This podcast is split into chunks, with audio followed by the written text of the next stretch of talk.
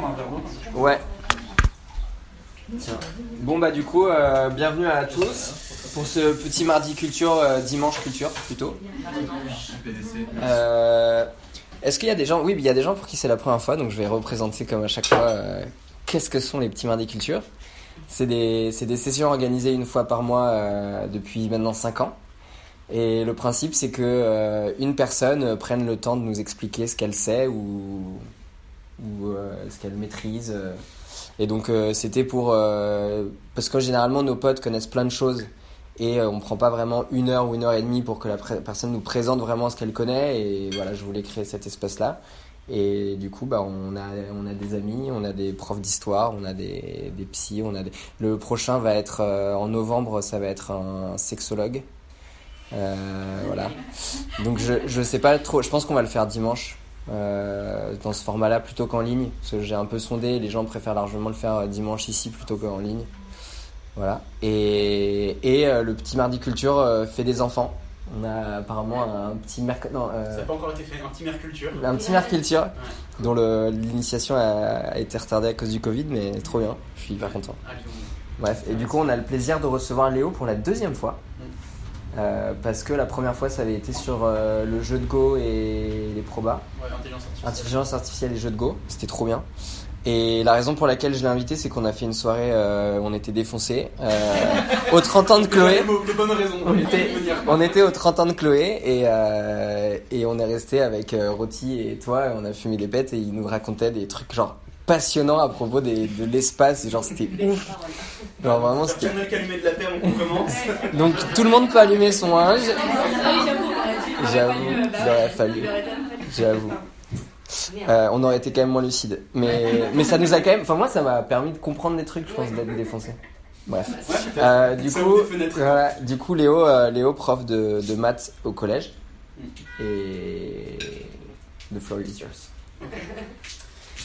Euh, ok, bah bonjour. Du coup, moi c'est Léo. Donc, euh, il a déjà dit ça. Je suis prof de maths au collège à Lyon, à Vénissieux, exactement. Euh, je vais parler euh, de quelque chose qui n'est pas directement dans mon, dans mon champ de compétences professionnelles. C'est euh, plus de la physique. Wow. Ok, merci. Je ne touche plus, je me mets là. Plutôt de la physique, comment dire, de la mécanique, de ce genre de choses, quoi. Euh, je parle de ça parce que c'est quelque chose que j'aime beaucoup, qui me passionne depuis, euh, depuis longtemps. J'en ai quand même fait un petit peu, euh, j'en ai quand même fait un petit peu au, au cours de mes études, évidemment. Ce qui me permet d'avoir un petit peu des bases de formalisme parce que c'est quand même important, c'est quand même important de savoir ce qui se passe mathématiquement derrière pour, pour bien concevoir le truc. J'ai fait aussi un petit peu de philo des sciences et ça j'ai adoré. Je pense que ça m'a même relancé mon, ma, passion pour ça parce qu'en fait ce qui est trop chouette c'est ce que les gens ils aiment. D'ailleurs en général c'est pas trop euh, les équations euh, de euh, la mécanique de, de Einstein des trucs comme ça. C'est les implications que ça a sur le monde réel quoi. L'objectif aujourd'hui alors la dernière fois je me suis mon souvenir du dernier que j'avais fait c'est que c'était juste j'avais la frustration parce que je voulais dire plein de trucs et c'était trop long. Donc là je me suis fait un petit plan hier en me disant ok je vais être voilà mais en fait ça s'arrête pas. Donc donc je vais pas tout faire je pense L'idée, euh, plutôt que traiter d'un point euh, de manière très approfondie, c'est de survoler quelques éléments parce que le, thème, je veux dire, ce soir, c'est de voir en quoi la science euh, actuelle, moderne, elle contredit nos intuitions euh, par rapport au réel. Euh, qui on a des intuitions qui sont quand même bien ancrées et qui sont contredites par la science depuis, euh, pour certaines, euh, bien longtemps. Et pourtant, euh, c'est pas du tout. euh, Enfin, c'est des choses qu'on ne sait même pas pour, euh, pour beaucoup euh, ou que si on sait, on ne se le représente pas, c'est pas dans notre représentation du monde. Voilà. Euh, je vais vous parler de plusieurs euh, choses, et évidemment, on pourra revenir sur certaines si vous voulez qu'on approfondisse. Je vais essayer de pas faire trop de maths, pas parce que c'est pas bien, mais parce, que, parce que ça pourrait être très clair et tout, hein, c'est pas pour rendre le truc plus simple. C'est juste parce que pour pouvoir traiter de plusieurs sujets, euh, bah, faut que je survole un petit peu. Mais n'hésitez pas à poser des questions. Euh, je crois que c'est tout pour l'intro. Voilà. Euh, ok.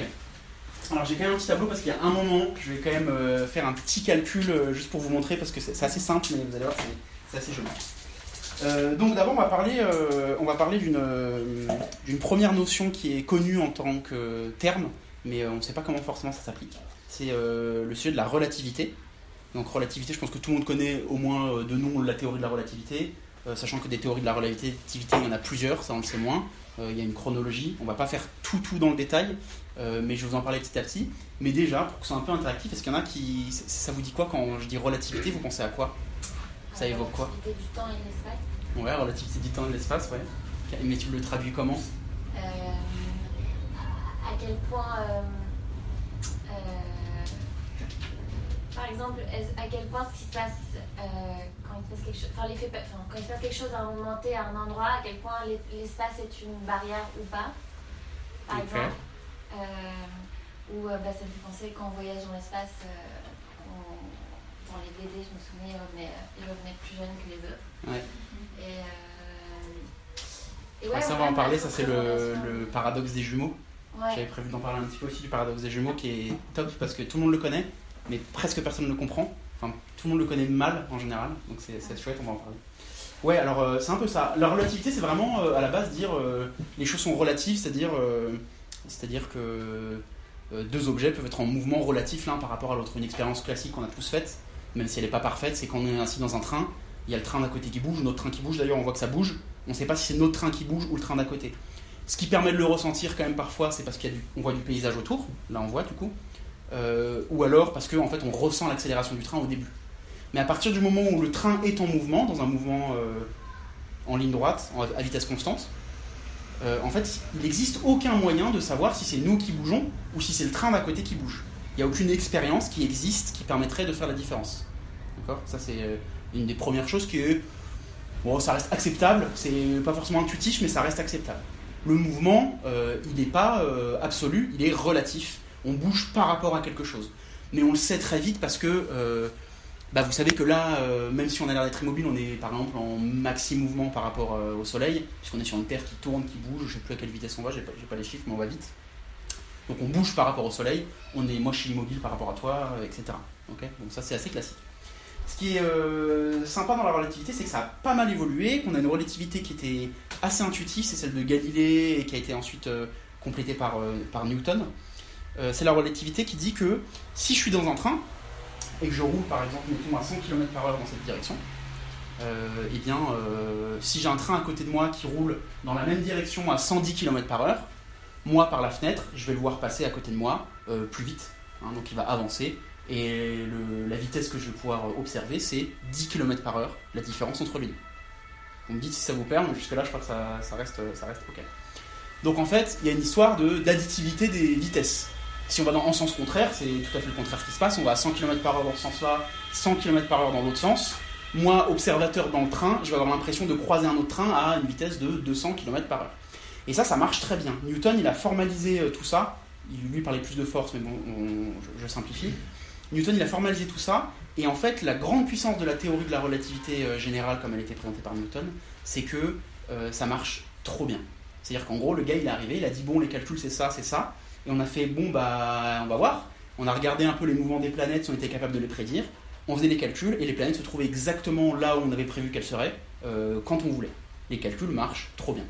Sauf pour Mercure, ça marchait pas top, et justement, on va voir après pourquoi. bon, Jusque-là, c'est chouette. Tout, se passe bien, donc il n'y a pas trop le truc contre-intuitif et tout. Ça paraît cool. Sauf qu'en fait, euh, pour des raisons euh, que je ne vais pas expliquer maintenant, euh, on s'est dit à un moment donné que en fait il devait y avoir une constante dans l'univers qui était la vitesse de la lumière. Je pense que vous en avez déjà entendu parler de ça, du fait que la vitesse de la lumière c'est une constante. je vais essayer de détailler un petit peu ce que ça veut dire, le fait que ce soit une constante. La, lumière, elle, se déplace grosso modo à 300 000 km par seconde. Et en fait, cette vitesse, serait une vitesse absolue, c'est-à-dire que la lumière se, se déplace à 300 000 km par seconde, quel que soit le point de vue qu'on adopte pour la regarder. D'accord? Donc en gros, si on réexplique ça un peu euh, de manière euh, pour qu'on comprenne que c'est pas si compréhensible que ça, si je suis là et que je vois un rayon de lumière passer, je vais le voir passer à 300 000 km par seconde, jusque-là rien de choquant.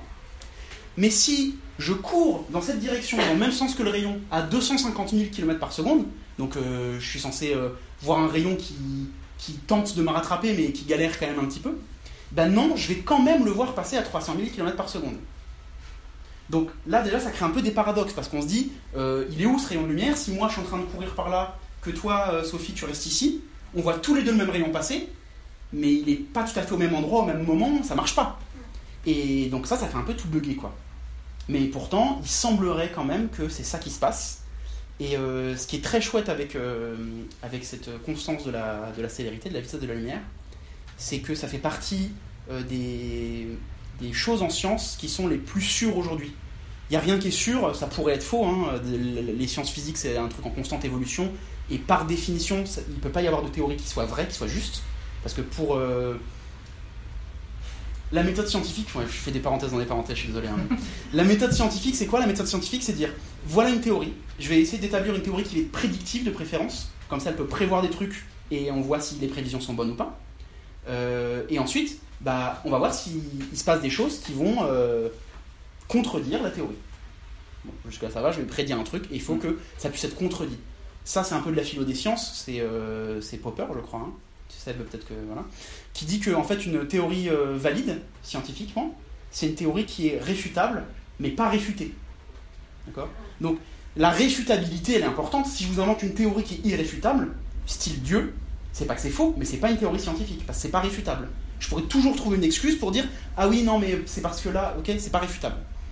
Euh, donc une théorie, il faut qu'elle soit réfutable, et tant qu'elle n'est pas réfutée, bah, on la considère comme étant valide. Et là, la théorie euh, selon laquelle euh, la relativité qu'on utilise aujourd'hui, la relativité d'Einstein, c'est une des théories la mieux éprouvée, parce qu'en fait, jusqu'à maintenant, on a toujours peiné à réussir à la réfuter, et euh, parfois on a, par exemple, vous avez peut-être vu dans les journaux, euh, ça y est, on a une nouvelle preuve de la théorie d'Einstein, on a repéré une onde gravitationnelle et tout ça. On va en parler après de ça. Vous avez peut-être entendu parler de ça. C'est une connerie de dire encore une preuve, ça veut rien dire. C'est plutôt encore une non-réfutation de la théorie d'Einstein. Bon, je sais plus où j'en étais.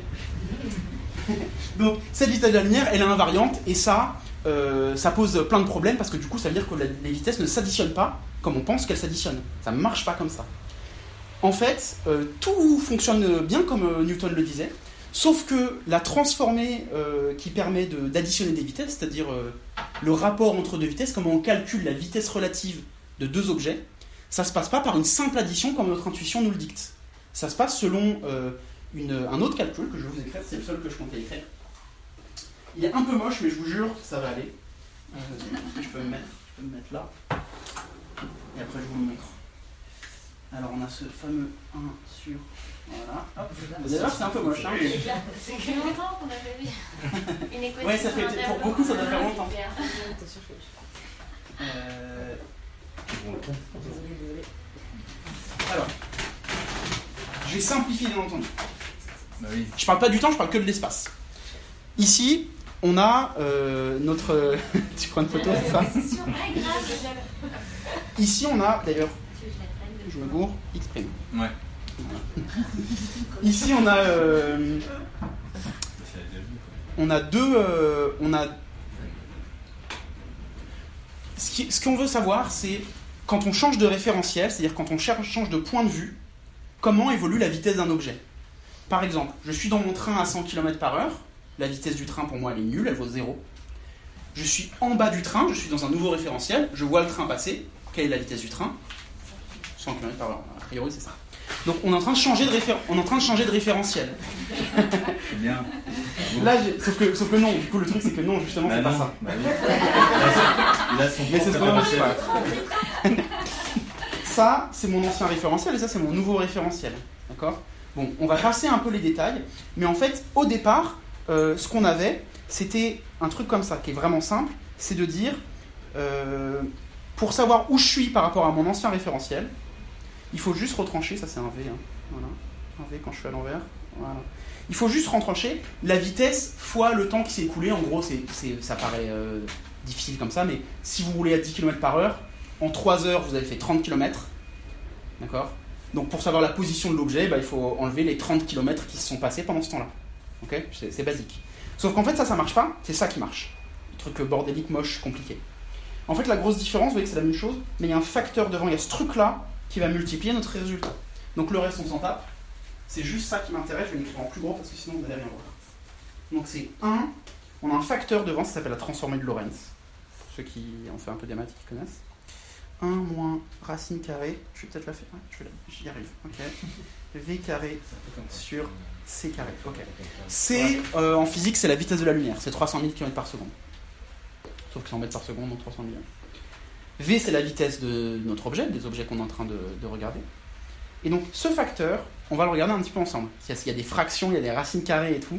Donc, euh, vous inquiétez pas, ça va le faire. La racine carrée, on s'en tape. Elle sert à rien. Ça change rien euh, au résultat global, surtout si on enlève les carrés là, c'est pour éviter qu'il y ait des problèmes de signes, on s'en fout. Ok, donc on a 1 sur 1 moins V sur C. Donc qu'est-ce que c'est? Ça c'est 1 sur un truc. Ok? 1 sur 1, ça fait 1. Dans une multiplication, dans une multiplication, 1 sur 1, ça fait 1, ça change rien. Tout le monde est d'accord avec ça? Je vous rappelle que ça, c'est la multiplication qu'on avait devant notre résultat d'avant. hein. Donc ça, c'est, on modifie notre, ancien, notre ancienne théorie par une multiplication. Donc ici, si ce truc vaut 0, 1 sur 1, ça change rien à la multiplication, on est bien content. ok?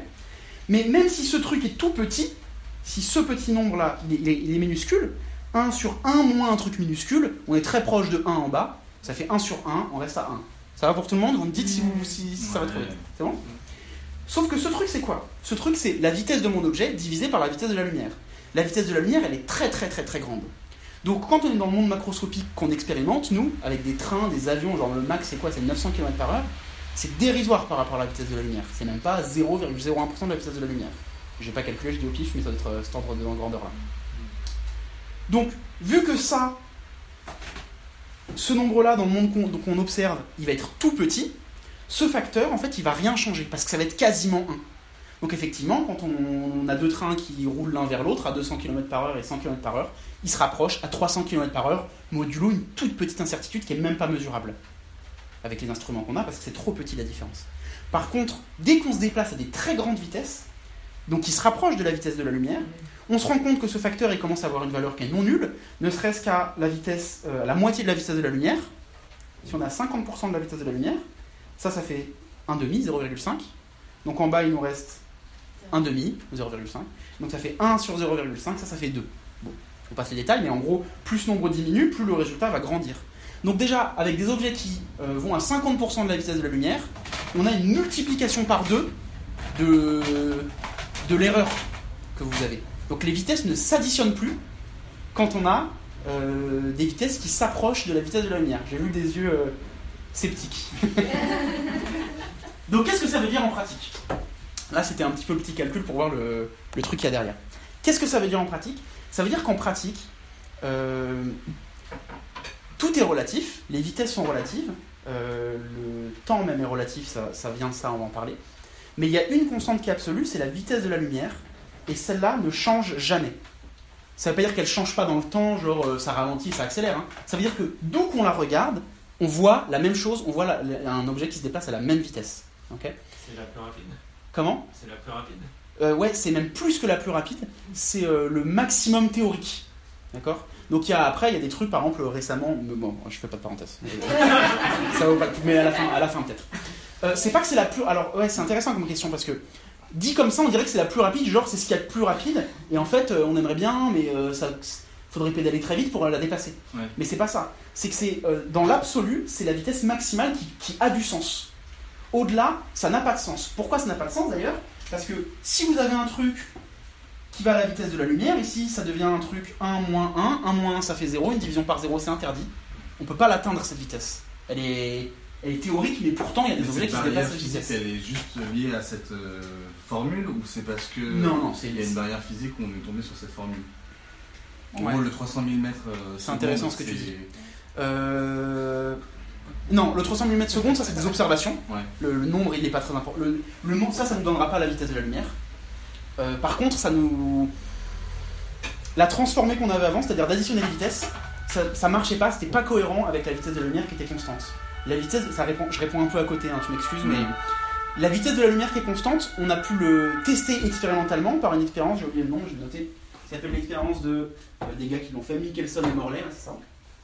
C'est super simple ce qu'ils ont fait. C'est- chouette de simplicité. Ils ont pris, euh, bon à l'époque ils n'avaient pas des lasers, leur euh, dispositif expérimental exact je le connais pas, mais on peut se le faire très bien nous. Ils prennent un laser comme ça, hop, il l'envoie sur une cible un peu plus loin, là, juste là, et il mesure, on a des appareils stylés quand même, hein, il mesure le temps que ça met. Donc euh, on calcule la vitesse de la lumière de là à là. Mais on va calculer aussi la vitesse de la lumière de là à là. Avec la même distance. Mm. Bon, on a l'impression que, a priori, on est censé même- trouver le même résultat. Mais on est sur une Terre qui est en rotation. Soit notre rayon, il va dans le sens, ou si vous voulez, on peut le faire dans un sens et dans l'autre. Soit notre rayon, il va dans le même sens que la Terre, et dans ce cas-là, il est censé être accéléré par la vitesse de la Terre. Soit il va en sens contraire, et il est censé être ralenti par la vitesse de la Terre. Or, on observe bien les mêmes temps des deux côtés. Donc on voit bien que, quel que soit euh, le sens de rotation de la Terre, quelle que soit euh, la vitesse de l'observateur, on a bien le même résultat des deux côtés. La vitesse de la lumière, il semble qu'elle soit parfaitement stable tout le temps. Ça va? Dans l'espace. Enfin, dans le vide. Après, tu mets de l'eau et tout, ça peut foutre le bordel. Une question, est-ce que la vitesse de la lumière du soleil, c'est la même qu'une vitesse de la lumière artificielle? Euh, ouais, quand euh, quand on dit la vitesse de la lumière, c'est euh, la vitesse des photons, donc les particules, enfin les particules, qui s'appellent des photons. Euh, et donc, euh, j'avoue que je suis pas un, spécialiste en optique et tout, mais euh, les photons, c'est des particules qui sont là, qui sont émises ici par cette, par cette ampoule, qui sont aussi émises par le soleil, mais il y a plein d'autres trucs qui sont émis. Et donc, les, les vitesses différentes de chaque particule, je sais pas si c'est les mêmes que la vitesse de la lumière, je pense que non. Mais, euh, mais en tout cas, il y a des photons qui sont émis par ça, il y y a des photons qui sont émis par, euh, par le soleil. Mais après, tu as des longueurs d'onde différentes, mais vous, vous devez connaître, ça. Euh, tu as des longueurs d'onde différentes, et donc, euh, euh, parenthèse dans la parenthèse, il y a des. euh, nous, on perçoit la lumière dans un spectre de longueur d'onde qui est vraiment ridiculement faible. Euh, je sais plus, je me souviens plus, mais quoi, genre, moi je dirais 400 à 1200, quelqu'un connaît ça? C'est ça C'est mi- micro, euh, c'est ça? Un truc comme ça Je sais plus. On- nous, on perçoit, des- nos yeux perçoivent. euh, Ok, je vais le faire après, pardon. Pardon pour la structure, mais, mais je vais en parler après de ça, donc je pense que je, je le dirai à ce moment-là. Sophie X' c'est le nouveau point après le teinté Ouais, c'est ça ouais, c'est ça. Mais du coup, euh, si on a quelque chose qui s'approche de la vitesse de la lumière, il est quasiment à deux points en même temps. Euh, C'est-à-dire C'est-à-dire que bah, quand C, quand V se rapproche de C, Quand V se rapproche de C. bah, on ok. est un truc qui est quasiment au, même endroit en même temps. Ouais, euh, alors, je vais, alors je le formuler euh, différemment. C'est, c'est, c'est- tu me fais une bonne transition, merci. C'est pas que le truc est à deux endroits euh, différents en même temps, c'est que le terme en même temps, en fait, n'a pas de sens. Ouais, dans la réalité. Ça ne veut rien dire en même temps. C'était mon point suivant. Euh, la... Aussi bien que les distances sont relatives, par exemple, un mètre, c'est pas un mètre, c'est un mètre en fonction de comment je me, de qui le regarde, de quel référentiel le regarde. Mais évidemment, ça, ne se perçoit qu'à de très grandes vitesses. D'accord? Si je suis en moto, un mètre, c'est autant un mètre pour moi que pour toi qui est à l'arrêt. Mais par contre, si je suis dans une fusée qui va à 200 000 km par seconde, ce 1 mètre, c'est pas une impression d'optique, hein, c'est plus un mètre, la distance est plus petite. D'accord? Alors que pour toi, elle est plus grande. Donc les distances sont relatives. Et de la même manière que les distances sont relatives, le temps est relatif, ça veut dire que la notion de simultanéité n'existe pas. En fait, si par exemple on s'amuse à claquer des doigts en même temps, et qu'on est extrêmement précis bien sûr, qu'on claque vraiment des doigts en même temps de notre point de vue, eh bien en fait, euh, tu pourras avoir un voyageur, quelqu'un plus loin dans l'espace, euh, ou quelqu'un qui se déplace, ou il y a plein de raisons qui peuvent faire ça, qui assiste à la scène. Tu peux en imaginer un, en fonction des conditions dans lesquelles il se trouve, qui va me voir claquer des doigts nettement avant toi, et un autre qui va te voir claquer des doigts nettement avant moi. Il n'y en a pas un qui a raison par rapport à l'autre. La notion de simultanéité n'existe pas dans l'univers, semble-t-il. Bien sûr, tout ça c'est pas spéculatif parce que c'est quand même bien balèze comme truc, c'est bien, bien solide.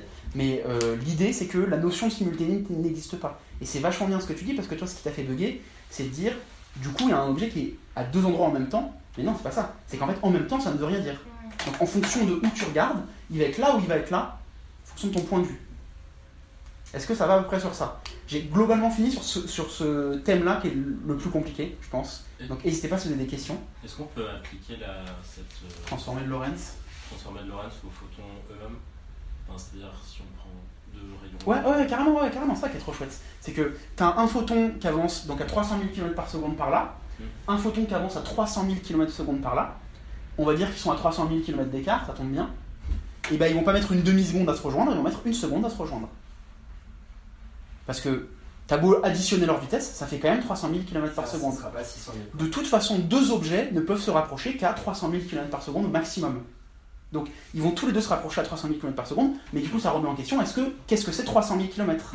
Et c'est là qu'on voit que la distance est relative en fait. Du point de vue de ce photon, en fait, il aura parcouru une distance de 300 000 km, et lui aussi une distance de 300 000 km avant de rejoindre l'autre. Du point de vue d'un regard extérieur, vu qu'ils vont mettre une seconde à se rejoindre, en fait, peut-être que cette distance était euh, 600 000 km.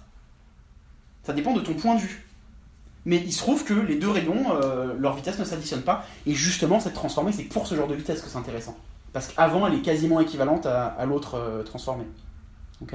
Parce que, euh, bah ouais, vitesse de la lumière, ça fait que tout quoi. Et, et du coup, la- la- le concept de chronologie, Ouais.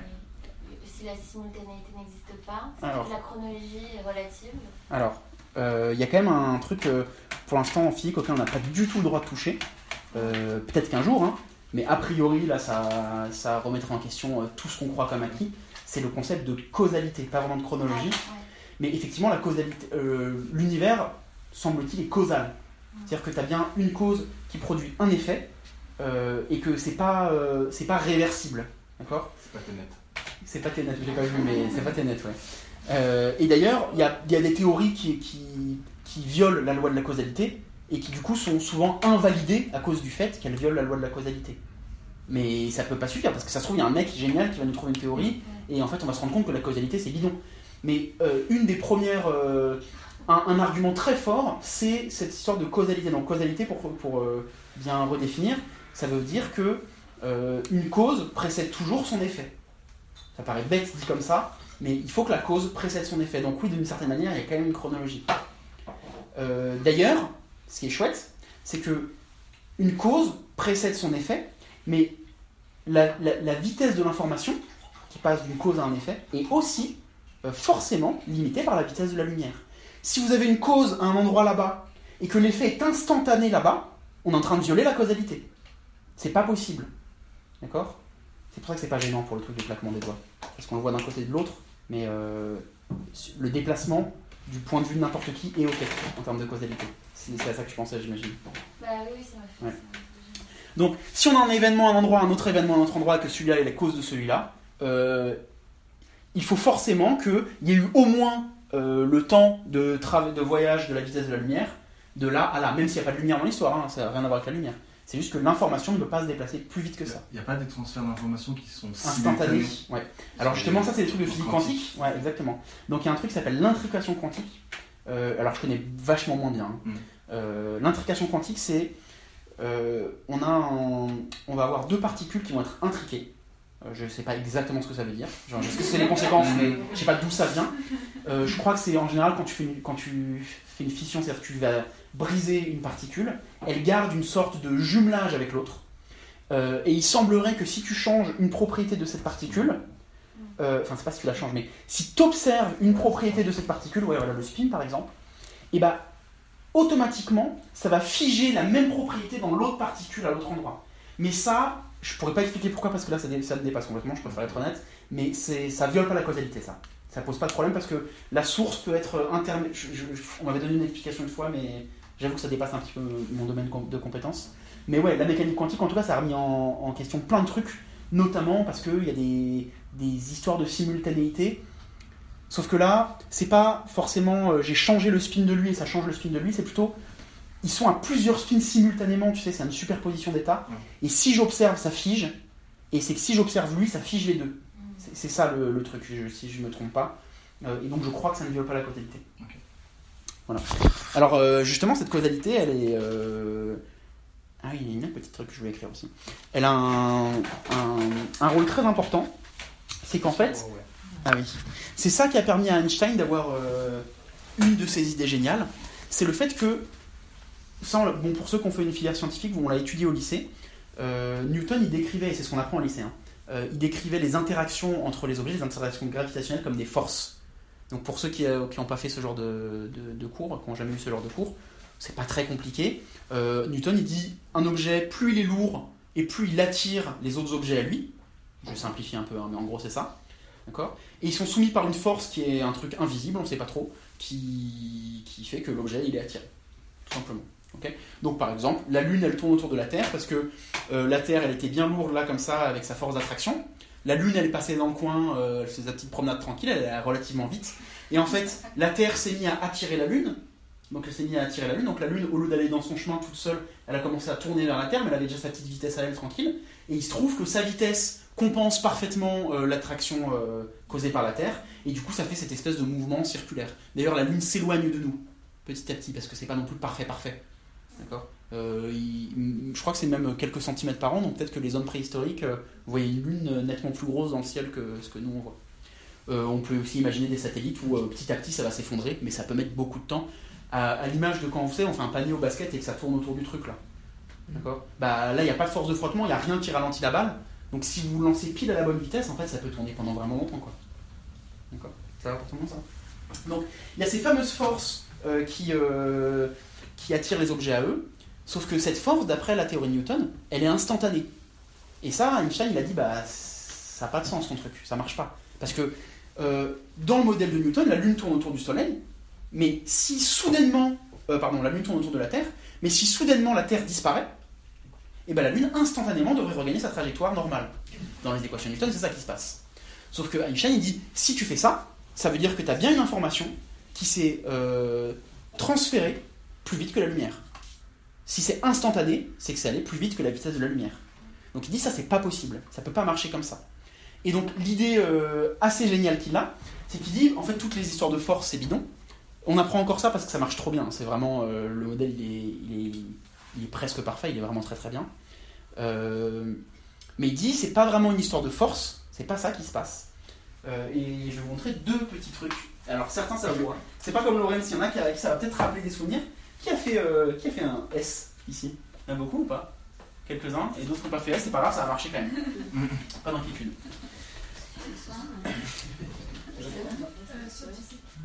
Ah oui, pardon, scientifique.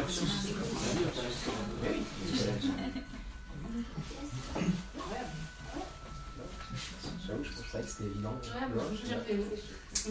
Ça rappelle des trucs à quelqu'un, ça ou pas? Oui. Ouais. Vas-y, Toti. Bah, Toti a, a fait des licences de maths après. Ah ouais. Enfin, un master. Ouais, licence. F égale MA, ça c'est. euh, je sais pas comment on appelle ça. Ça doit être un des principes de, de la thermodynamique, ça Je sais plus, Première loi de la thermodynamique, comme ça. Ça, ça dit que si on additionne toutes les forces qui s'appliquent sur un objet, euh, le résultat, ce sera égal. On va oublier les petites flèches si vous voulez. On s'en fout un peu. Ouais, F c'est pour les forces. Donc c'est l'ensemble des forces qui s'appliquent, la somme des forces. C'est égal à la masse de l'objet fois son accélération. Ce qui nous intéresse, c'est plutôt de calculer l'accélération d'un objet, donc on va l'écrire comme ça. C'est la même chose. hein, pour ceux qui ont, un tout petit peu des souvenirs de maths, ça pose pas de problème. Pour les autres, faites-moi confiance, c'est la même chose. A, c'est égal à F divisé par M. C'est-à-dire que l'accélération d'un objet, c'est l'ensemble des forces qui s'y appliquent divisé par sa masse. Qu'est-ce que ça nous dit, ça? Ça, ça nous dit que un objet, plus il est massif et plus il est inerte. Ça paraît assez intuitif. Hein. Euh, plus un objet est lourd, hein, pour le dire simplement, plus il va être difficile à bouger. C'est pour ça que, en théorie, la, tire- la Terre pardon, nous attire autant que nous on attire la Terre, dans la théorie de Newton. Sauf que pourquoi c'est pas la Terre qui me rejoint quand je saute? Bah, C'est parce qu'elle est beaucoup plus massive, elle est beaucoup plus inerte, donc c'est elle qui est plus difficile à bouger et c'est moi qui vais vers elle. Mais l'attraction qui est entre nous, elle est euh, parfaitement symétrique. Euh, on a aussi le fait que quand on a les histoires de gravité, pour calculer euh, la force de la gravité, F c'est égal à m fois g, donc g euh, c'est euh, voilà, la gravitation, donc c'est la, force à laquelle un objet nous attire, ou la Terre nous attire en l'occurrence. Et donc la force à laquelle on est soumise nous, c'est notre masse, pour moi c'est pas mal par exemple, ça dépend des gens, multiplié par la, la, la force de la gravité. Ça va pour tout le monde ça?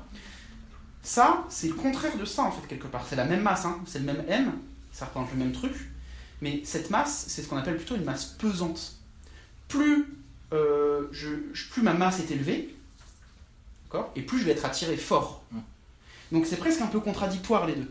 Et ces deux masses là, qui sont le même objet, il n'y a rien qui nous indique que c'est vraiment le même objet. Ça pourrait être deux trucs différents. D'ailleurs, euh, on l'a appris par l'expérience, euh, notre expérience individuelle, je veux dire chacun, mais on pourrait très bien imaginer un objet qui est très lourd, euh, enfin qui est très vite emporté par son poids tellement il est lourd, euh, mais qui est facile à déplacer. Ça, Vous voyez l'idée Alors que là, on me dit non, non, un objet, plus il est massif, plus il est difficile à déplacer, et plus il est massif, et plus euh, les forces qui s'exercent sur lui sont puissantes. D'accord? Einstein, il a dit, bah, ça, c'est la même masse. La masse inerte et la masse pesante, en fait, c'est la même chose. Et d'ailleurs, si on regarde ici, je fais une petite, euh, un petit, comment on dit, une petite substitution. Le F ici, c'est mg, donc je peux le remplacer ici, vous êtes d'accord? C'est la même chose. Donc en fait, il dit que l'accélération, donc F c'est mg, hop, mg, pardon, j'écris très mal en plus à l'envers, là. et en bas, donc c'est m. Donc l'accélération, c'est égal à mg divisé par m, et ici c'est le même m, on a le droit de dire qu'en fait, euh, ça- il reste rien. Donc en fait, a c'est égal à g. Franchement, ils sont indifférenciables mes trucs. Ça c'est un a. Donc a c'est égal à g. En fait, l'accélération d'un objet, c'est euh, le- la force de gravitation qu'il subit. Et c'est tout. Qu'est-ce que ça veut dire ça? Ça veut dire que Einstein il dit c'est pas une planète qui applique une force à son satellite par exemple pour le tirer vers lui. C'est juste que euh, la planète, le, le- le satellite pardon, tombe vers la planète. La Lune est en train de nous tomber dessus par le chemin qui pour elle est le plus court, la ligne droite. Mais pourquoi est-ce que c'est une ligne droite? Parce qu'en fait, l'image que tout le monde a déjà vue, je pense, et que je ne peux pas du tout reproduire ici, mais je, fais un- une tentative quand même, c'est que si on imagine que euh, notre espace est là, notre espace-temps en réalité, mais peu importe, eh bien, euh, un objet, une masse, va appliquer un, euh, une courbure, merci, exactement, va appliquer une courbure à, l'espace même, à l'espace-temps même, et du coup, un objet, bah, il va être, euh, il va être pris dans cette courbure, et donc les lignes droites, vous vous rendez bien compte que c'est pas les mêmes. On a déjà tous fait peut-être l'expérience, euh, moi je me souviens que c'était en, cours d'histoire géo en cinquième, du prof qui nous dit voilà, je vais en avion euh, de Paris à Montréal, voilà le trajet que je vais faire, donc il vous montre le planisphère, et nous on s'attend à ce que l'avion fasse ça, mais en fait non, l'avion il fait ça. Pourquoi l'avion fait ça? Parce que c'est le chemin le plus court, parce qu'en fait la Terre c'est une sphère, et que bah, le chemin le plus court sur une sphère, euh, si on, si on l'aplatisse, c'est pas du tout une ligne droite, c'est une ligne comme ça. Ça va pour tout le monde, ça Vous suivez tous l'idée? Et bah, là, c'est vraiment la même chose. Les lignes droites, elles sont plus tout à fait intuitives, puisque comme votre espace lui-même est courbé, et bah, euh, bah, votre ligne droite, elle fait des trucs un peu chelous. En fait, on, on rentre dans de la géométrie, même dans de la géométrie non euclidienne, où des droites parallèles sont- peuvent se toucher. euh, enfin, là, c'est des maths, peut-être. Un jour, on fera, on fera de la géométrie non euclidienne, que c'est chouette. Et pourquoi ton espace il est courbé Alors l'espace il est courbé du coup par les objets. Ouais, ouais, non, t'as raison. Les- ce que dit Einstein c'est qu'en fait c'est pas qu'un objet applique des forces à d'autres, c'est que euh, ton objet il est dans l'espace et par sa présence il le courbe comme si c'était un poids lui-même qui euh, tirait sur la toile de, de l'espace. Ok Ouais. Ouais, c'est fucké, non mais c'est fucké hein. Le mec il est fucké. Et du coup, du coup par exemple Einstein, euh, bon ça c'est plus pour l'anecdote mais, euh, mais c'est rigolo. Einstein il dit c'est plus correct intuitivement de dire que c'est le sol qui accélère vers le haut que de dire que c'est nous qui tombons vers le sol. D'accord? Pourquoi? Parce que le en fait, normalement, normalement, c'est plus inerte. Ouais, c'est ça. La première partie de ton équation, c'était que c'était plus inerte. Ouais, ah ouais, là, il- c'est pas une question de mouvement de qui attire qui, parce qu'il n'y a plus d'attraction. Il n'y a plus d'histoire d'attraction. Qui courbe le plus l'espace? Voilà, lui, il court exactement, qui court le plus l'espace. Nous, la courbure qu'on impose à l'espace-temps, elle, elle- elle- elle est négligeable, elle est ridicule par rapport à la courbure que le- la Terre euh, applique. Parce que, en fait, il dit la, la masse, c'est pas un truc qui a, qui a vraiment une importance euh, dans l'histoire. L'idée, c'est que euh, ta gravité, en fait, c'est juste une accélération. Sauf que, vous savez que des objets dans le vide, ou peut-être que vous savez pas, ils tombent tous à la même vitesse. Ça, ça paraît aussi incroyable, mais si tu lâches une plume ou euh, un, un kilo de plomb ou ce que tu veux, ça tombe à la même vitesse. Ce qui fait que ça tombe pas à la même vitesse sur Terre, c'est parce qu'il y a de l'air, et que l'air euh, va beaucoup plus retenir une plume que... euh, voilà, parce qu'il y a des frottements. Parce que tout simplement, une feuille de papier, vous voyez, vous la mettez en boule, vous la lâchez, elle tombe plus vite que si vous la mettez à plat, pourtant c'est la même masse. D'accord? Euh, Donc, dans le vide, les objets tombent tous à la même vitesse. Et il dit, si les objets tombent tous à la même vitesse, c'est que c'est pas eux qui tombent, c'est que c'est le sol qui remonte vers eux à la même vitesse. Parce que là, on peut tout lier en un seul objet. En faisant bouger un seul objet, là, on a, une cohérence. C'est pour ça qu'il dit ça. Mais c'est un truc de représentation, hein, ça, on, on s'en fout de qui, qui est-ce qui monte ou qui est-ce qui tombe. euh, Mais il dit que c'est plus correct de se le représenter de cette façon-là. Ça va? Ouais? Ok. on y est, hein? On est sur un truc un peu. euh, un peu chelou. Non, non, non, c'est pas que le début. Non, non, là, franchement, euh, on attaque des trucs, euh, on va attaquer des trucs beaucoup plus, beaucoup plus simples et beaucoup plus chouettes, réutilisables en soirée. Lance en soirée, t'es pas bien. A- Là, t'es pas bien. ouais. Si tu sors de ton schéma narratif deux secondes, euh, t'es baisé, quoi. Alors, mais quand même pour finir là-dessus, ce qui est vraiment passionnant, c'est que euh,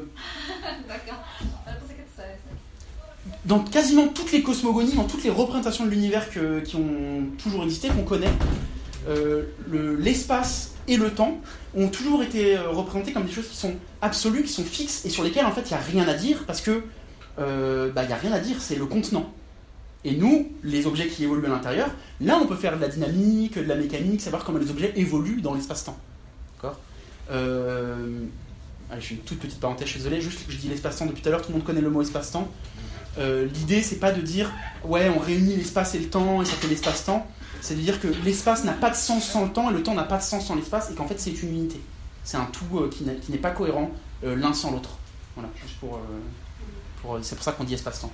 Et pourquoi euh, c'est pas cohérent l'un sans l'autre Euh, C'est très compliqué. Je pourrais donner des bribes, mais ça dépasse aussi largement mon niveau de compétence. Il y en a un seul. Comment? Il y en a un seul. Un seul quoi? Espace-temps. Euh, Dans un univers, il y a un seul espace-temps, je pense. Après, s'il y a plusieurs univers, euh, on, va voir. On va voir est-ce que ce sera 20h30. Et, euh, et en fonction. Il y a un seul espace-temps, parce que justement, s'il n'y a pas d'instantanéité, ça veut dire qu'il y a autant d'espace-temps que de. Hmm, non. Non, non, t'as un seul espace-temps. C'est juste que dans ton espace-temps, donc si tu l'imagines comme une grille avec euh, éventuellement des moments où c'est tiré, écrasé, étendu, etc., en fonction de, de l'ob- de l'observateur de, l'endroit où tu te places, euh, un, évén- un événement dans l'espace-temps, c'est un point qui a quatre coordonnées, genre longueur, largeur, hauteur, et le moment où ça se passe.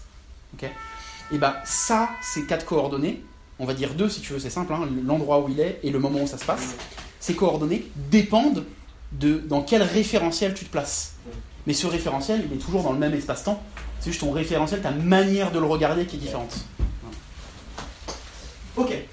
Donc, euh, ouais, donc, pardon, j'étais sur le truc de, de l'espace qui est absolu et tout. Euh, pareil, je crois que c'est Kant, euh, critique de la raison pure. Sous la surveillance de, Seb. qui présente l'espace et le temps comme des choses qui sont vraiment absolues euh, et qu'on qui peuvent pas être sujets à étude, puisqu'en fait, c'est voilà, ça. Et en fait, Einstein, c'est ça qui est vraiment révolutionnaire, et qu'on on se demande encore comment il a pu concevoir ça euh, avant que ce soit conçu. Euh, c'est qu'il dit que l'espace lui-même est dynamique, et qu'en fait, c'est lui-même un objet qui est soumis au même loi que les objets qu'il contient. Donc le contenant est aussi dynamique que le contenu. Il est assez rigide. Maintenant, on a fait des calculs et tout, on se rend compte que c'est relativement rigide. Mais c'est aussi un, objet qui est en mouvement, autant que les objets qu'il contient. Et ça, c'est quand même putain de stylé, je pense qu'on peut le dire. Bravo, bravo Einstein. Ok, allez, on parle d'un truc beaucoup plus, euh, beaucoup plus euh, facile et beaucoup plus, euh, beaucoup plus spectaculaire, peut-être. C'est parler un peu, des trous noirs, parce que c'est toujours la classe, les trous noirs. En revenant déjà à ce que c'est un trou noir. Tout le monde sait qu'un trou noir, c'est c'est noir, la lumière ne peut pas s'échapper. Bon, on a tous peut-être vu Interstellar ou d'autres trucs. Voilà. Euh, par définition, un trou noir, c'est vraiment euh, facile de comprendre ce que c'est. La définition d'un trou noir, c'est très basique. Euh, par exemple, là, on est sur Terre, donc on est soumis à une certaine gravité, donc à une certaine attraction. Courbure, euh, si on veut parler en mode Einstein, mais on s'en fout, ça revient même. On est soumis à une certaine force vers le bas. Mais on sait très bien qu'on peut s'en libérer, par exemple, on a déjà envoyé des fusées dans l'espace. Si je lance une balle suffisamment fort vers le haut, bah, elle va finir par échapper à l'attraction terrestre. Ça va jusqu'à tout le monde, pour tout le monde. Il y a un truc qu'on appelle la vitesse de libération. C'est la vitesse minimale à laquelle il faut que je lance ma balle pour qu'elle s'échappe, pour qu'elle s'échappe de l'attraction terrestre. Donc, je, je n'ai aucune idée de la vitesse de libération sur Terre. J'aurais peut-être pu regarder, ça aurait été plus stylé. Bah ouais, mais celle des fusées, c'est un peu différent parce qu'il y a une histoire, de- c'est un continu, c'est-à-dire qu'elle continue de booster. Alors que tu vois, on peut juste imaginer que je la lance suffisamment fort, j'ai pas besoin de continuer de la pousser. Donc la vitesse de libération, euh, peu importe, voilà, je peux dire un chiffre au pif, euh, il y a une certaine vitesse de libération. Euh, cette vitesse de libération, bah, c'est la vitesse à laquelle il faut que je lance mon objet au départ pour qu'il s'échappe. Si je lance moins fort que ça, bah, il va aller très haut, mais euh, il va finir par retomber. Plus la Terre est massive, et plus cette vitesse de, libération elle est grande. Ça va pour tout le monde, ça? Logique, parce que la masse, une grande masse va plus attirer des objets. Donc, il y en a peut-être qui voient venir le truc. vu que je peux augmenter la masse de ma Terre arbitrairement, autant que je veux, je peux imaginer que un truc plus gros, plus gros, enfin plus massif, plus massif, plus massif. Par contre, ma vitesse, je suis capé. Je suis bloqué à la vitesse de la lumière, ça n'existe pas d'aller plus vite. Donc, en fait, euh, si j'atteins une masse tellement grande que ma vitesse de libération théorique, elle est plus grande que la vitesse de la lumière, voilà, j'ai un trou noir. Parce que, juste parce que théoriquement, enfin pas théoriquement, juste parce que rien ne peut s'en échapper. Rien ne peut se libérer de cette attraction. C'est juste ça. Alors évidemment, il se passe des trucs de ouf, hein, parce que euh, vous imaginez que c'est pas juste une planète tranquillou qui est tellement lourde que machin. Si elle est tellement lourde que machin, c'est-à-dire que sa structure elle-même s'effondre sur elle-même, euh, elle s'attire tellement elle-même qu'en fait elle devient ponctuelle, parce qu'elle ne peut pas avoir elle-même une certaine euh, une forme, euh, un volume, alors qu'elle a une attraction tellement puissante, ça s'effondrerait sur lui-même. Donc il se passe des trucs chelous à l'intérieur, bien sûr, mais le principe de base, c'est juste un objet qui est tellement lourd qu'on peut pas s'en libérer, trop noir. Alors pourquoi c'est noir? Bah Justement, parce qu'on ne le voit pas, parce que la lumière ne peut pas s'en échapper. Puisque la lumière elle-même ne va pas suffisamment vite. Ok? Si on le voit dans la logique de Einstein et pas comme une force qui tire très fort, on voit que le trou noir c'est un truc qui distend tellement l'espace-temps que ça fait genre une sorte de cuvette de laquelle il est géométriquement pas possible de s'échapper. Ce qui est cool avec le truc d'Einstein, c'est que géo- ça devient géométrique. Il n'y a plus d'histoire de gens qui tirent. C'est plus une force qui attire, c'est juste que géométriquement, le puits, il, il tellement, l'espace-temps s'est déchiré de telle manière qu'on ne peut plus s'échapper de ce puits. Ok? Donc, ça c'est pour la définition d'un trou noir. Du coup, un trou noir, bah, il peut être, euh, il peut avoir euh, la masse pile suffisante pour qu'on puisse pas s'en échapper. Et dans ce cas-là, l'endroit, euh, le- le- l'endroit noir qu'on voit pas, bah, c'est juste un petit point et terminé. Tout ce qu'il y a autour, ça va, ça peut y échapper. Est-ce que du coup, c'est-à-dire qu'il y a une distance qui augmente à la vitesse de la lumière? Quelle distance? Bah, vu que ça courbe l'espace-temps, Ouais. Genre, euh, du coup, ça veut dire que c'est. Ah oui, la distance à l'intérieur Est-ce que du coup, ça augmente à la vitesse de la lumière? Genre, ça. Ouais, alors je vais le dire après. Mais ouais. Euh, mais c'est un, peu plus- c'est un peu plus compliqué ça, mais ouais. Ok, donc on peut avoir un trou noir euh, tout petit, ponctuel, et c'est une petite zone noire qu'on voit pas. Maintenant, si vous augmentez encore la masse, même en vous éloignant un peu de votre trou noir, vous pouvez toujours plus libérer. D'accord En s'éloignant, on fait diminuer un peu la force d'attraction. C'est pour ça qu'une fois que je suis dans l'espace, la Terre, elle m'attire plus trop. Donc si je m'éloigne de mon trou noir, mais qu'il est tellement massif qu'il me rattrape même à 10 000 km de lui, et ben là, vous avez un gros trou noir. Donc la zone noire est beaucoup plus grande. Mais si vous avez par exemple un truc qui fait la taille du Soleil, qui est un trou noir, un horizon énorme duquel on ne peut pas s'échapper, la matière à l'intérieur, le trou noir, c'est un point, c'est rien. Mais la zone de laquelle on ne peut pas s'échapper, c'est ce qu'on appelle l'horizon du trou noir. C'est la zone à partir de laquelle on ne peut plus s'échapper. Dans Interstellar, le trou noir, c'est euh, une grosse sphère avec il se passe des effets optiques partout autour, si je me souviens bien, machin. Bah, le trou noir, c'est pas cette grosse boule. Le trou noir, c'est juste un mini machin à l'intérieur. Et la grosse boule qu'on voit, c'est juste euh, l'endroit à partir duquel on peut plus s'échapper. Mais c'est une barrière euh, théorique, quoi, qui existe. Il n'y a, rien. Ok. La L'horizon. Non, l'horizon. Ah, l'horizon. Ouais, l'horizon. Trou noir. Voilà. Euh, bon, maintenant, le, le truc qui est rigolo avec les trous noirs, c'est euh, t'imaginer ce qui se passe si on tombe dans un trou noir. La classique. Alors, ça se passe pas comme dans Interstellar, il n'y a pas un vaisseau qui vient nous récupérer après, parce qu'ils nous ont trouvé là. euh. Ça, c'est peu probable. Non, en fait, ce qui se passe, euh, imaginons que voilà, je suis avec mon poteau Seb, on est dans l'espace, on se promène et tout, on voit un trou noir, trop stylé, et je lui fais une blague, je le pousse. Alors vous avez compris que comme tout est relatif, on en a parlé tout à l'heure, euh, pour décrire ce qui se passe, bah, il faut parler du point de vue de qui? Parce que ce qui se passe dans l'absolu, ça veut rien dire, ça dépend de quel point de vue. Donc d'abord, on va se mettre du point de vue de Seb. Alors on va dire que Seb... Comment De son point de vue, c'est un coup de pute. Voilà, de ce point de vue, c'est un coup de pute déjà. De mon point de vue aussi, ça c'est absolu, je pense. Donc on va se mettre du point de vue de Seb. Seb, il tombe vers le trou noir. Donc il s'approche de l'horizon du trou noir euh, tranquillo bilou. Euh, donc il se passe des effets d'optique très compliqués, euh, machin sûrement très joli, comme dans Interstellar, il paraît que c'est très bien fait. Euh, voilà. Il va s'approcher de l'horizon du trou noir, et ben ensuite il va passer l'horizon du trou noir, et euh, il va s'approcher de. Il va tomber tranquillou vers euh, le centre de, du trou noir. Euh, donc pour lui, en fait, il se passe pour l'instant rien de ouf. Il se passe pour l'instant rien de ouf. Ce qui est quand même intéressant de son point de vue, c'est que l'espace il est tellement étiré à l'intérieur, c'est-à-dire que l'attraction est tellement forte, c'est-à-dire le tapis roulant d'espace qui, qui attire vers l'intérieur, il va tellement vite, que même si, par exemple, il envoie euh, un rayon de lumière vers l'extérieur pour me faire un petit SOS, euh, putain, c'est vraiment pas sympa. Et ben en fait, son rayon de lumière va quand même, il va, en fait, il va aller en arrière. quoi. Le rayon de lumière n'avance pas tellement l'espace se dérobe sous lui. Ouais, parce que ce que j'ai pas dit, c'est que la lumière, c'est la vitesse maximale dans l'espace. Mais l'espace lui-même, il peut très bien euh, s'étirer plus vite que la vitesse de la lumière. Ça, il n'y a pas de souci. C'est-à-dire que l'espace lui-même peut s'étirer de manière à ce que les distances s'éloignent plus vite que la vitesse de la lumière. Mais c'est l'espace lui-même qui s'étire. C'est pas des objets qui s'éloignent. Vous voyez l'idée? Donc il y a quand même un truc plus rapide que la... Il y a quand même un truc plus rapide que la vitesse de la lumière. Du point de vue de qui, l'espace s'étire plus rapidement que la lumière? Euh, du point de vue de qui? Bah, Du point de vue de tout le monde, mais j'ai pas de ballon de baudruche. Euh, J'en ai pas trouvé au supermarché. Du point de vue de tout le monde, en fait, de tout point, euh, Bah, c'est l'expansion Ouais, c'est l'expansion de l'univers. C'est le point que je vais sauter des trucs et je vais, je vais le dire après. Ok. Donc, du point de vue de Seb, voilà, il s'est approché du centre, très bien. Moi, ce que je vois, c'est assez rigolo. C'est assez facile à comprendre. Je vois Seb qui s'approche du, du trou noir, de l'horizon du trou noir. Sauf que, moi, comment je le vois? Je le vois parce qu'il y, a de la lumière- la qui touche Seb et qui rebondit et qui vient dans mes yeux. C'est comme ça qu'on voit. ok? Sauf que, plus on approche du trou noir et plus la lumière, bah, elle est maxi attirée par le trou noir et donc elle met beaucoup, beaucoup, beaucoup de temps à atteindre mes yeux.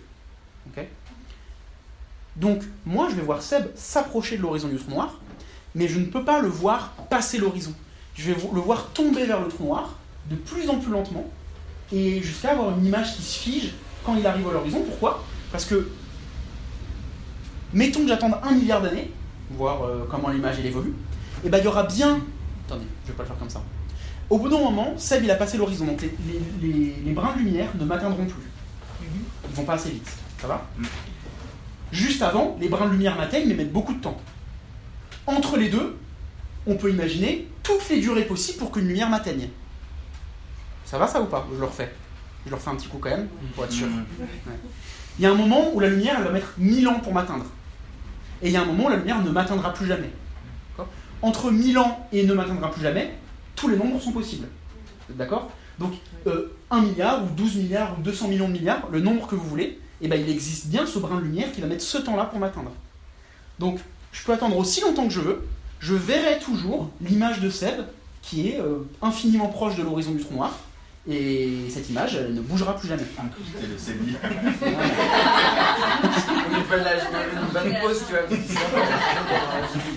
Mais ce qui est stylé, c'est qu'il y a une forme de cohérence là-dedans, parce qu'en fait, Seb, en s'approchant du trou noir, euh, eh bien, il va plus expérimenter le temps de la même manière que moi. À mesure qu'il s'approche du trou noir, donc de l'horizon du trou noir, en fait, bah, moi, il va me voir partir instantanément, parce que le temps va commencer à défiler extrêmement vite pour lui. Puisque en 100 millions de milliards d'années, pour moi, il aura toujours pas atteint l'horizon, et bah lui, il fait sa vie normale, hein, mais au moment où il aura atteint l'horizon, il se sera déjà passé un temps infini, de mon point de vue, pour lui. Je refais Ouais, c'est là que ça part en couille. C'est que lui, euh, de mon point de vue, au bout de 100 milliards d'années, il aura toujours pas atteint l'horizon. Donc en fait, si lui, mettons, il atteint l'horizon ou presque, et qu'il revient, et ben en fait, il se sera passé un temps arbitrairement long pour moi. Un peu le truc des jumeaux, c'est toi qui disais ça tout à l'heure, euh, bon, c'est avec autre chose, mais si on s'approche d'une grosse masse, d'un trou noir, c'est un cas critique de ça, eh bien, on a une, euh, notre référence de temps défile beaucoup plus vite. Et donc, théoriquement, théoriquement, on, pourrait le faire, hein, techniquement, on ne sait pas faire, mais théoriquement, vous prenez un petit vaisseau tranquillou, vous allez vous approcher d'un trou noir, faire une petite croisière et vous revenez, vous allez voyager dans le futur euh, bien comme il faut. On peut voyager dans le futur, ça, théoriquement, ça pose pas de problème. C'est voyager dans le passé qui fout le bordel pour les raisons de causalité. Mais voyager dans le futur, nos théories nous disent, dans la vraie vie, on peut voyager dans le futur de 20 000 ans si on veut. Aucun problème. On s'approche d'une grosse masse et on revient, et c'est bon, on a avancé de 20 000 ans, ou de 30 000 ans, ou de ce qu'on veut. Donc le voyage dans le futur, dans notre modèle actuel, c'est ok. Ça va? Mais quand on revient, il s'est- passé 20 000 ans. hein. Ouais, il s'est passé 20 000 ans. Parce que nos horloges sont pas synchronisées. Le temps est relatif, donc c'est-à-dire qu'on a tous, on- enfin on a tous, c'est pas, pas, pas anthropocentré, hein, mais euh, chaque objet, on a tous notre horloge, et cette horloge, elle est elles sont indépendantes les unes des autres. Ça dépend de la vitesse à laquelle on se déplace, de où on se trouve, etc.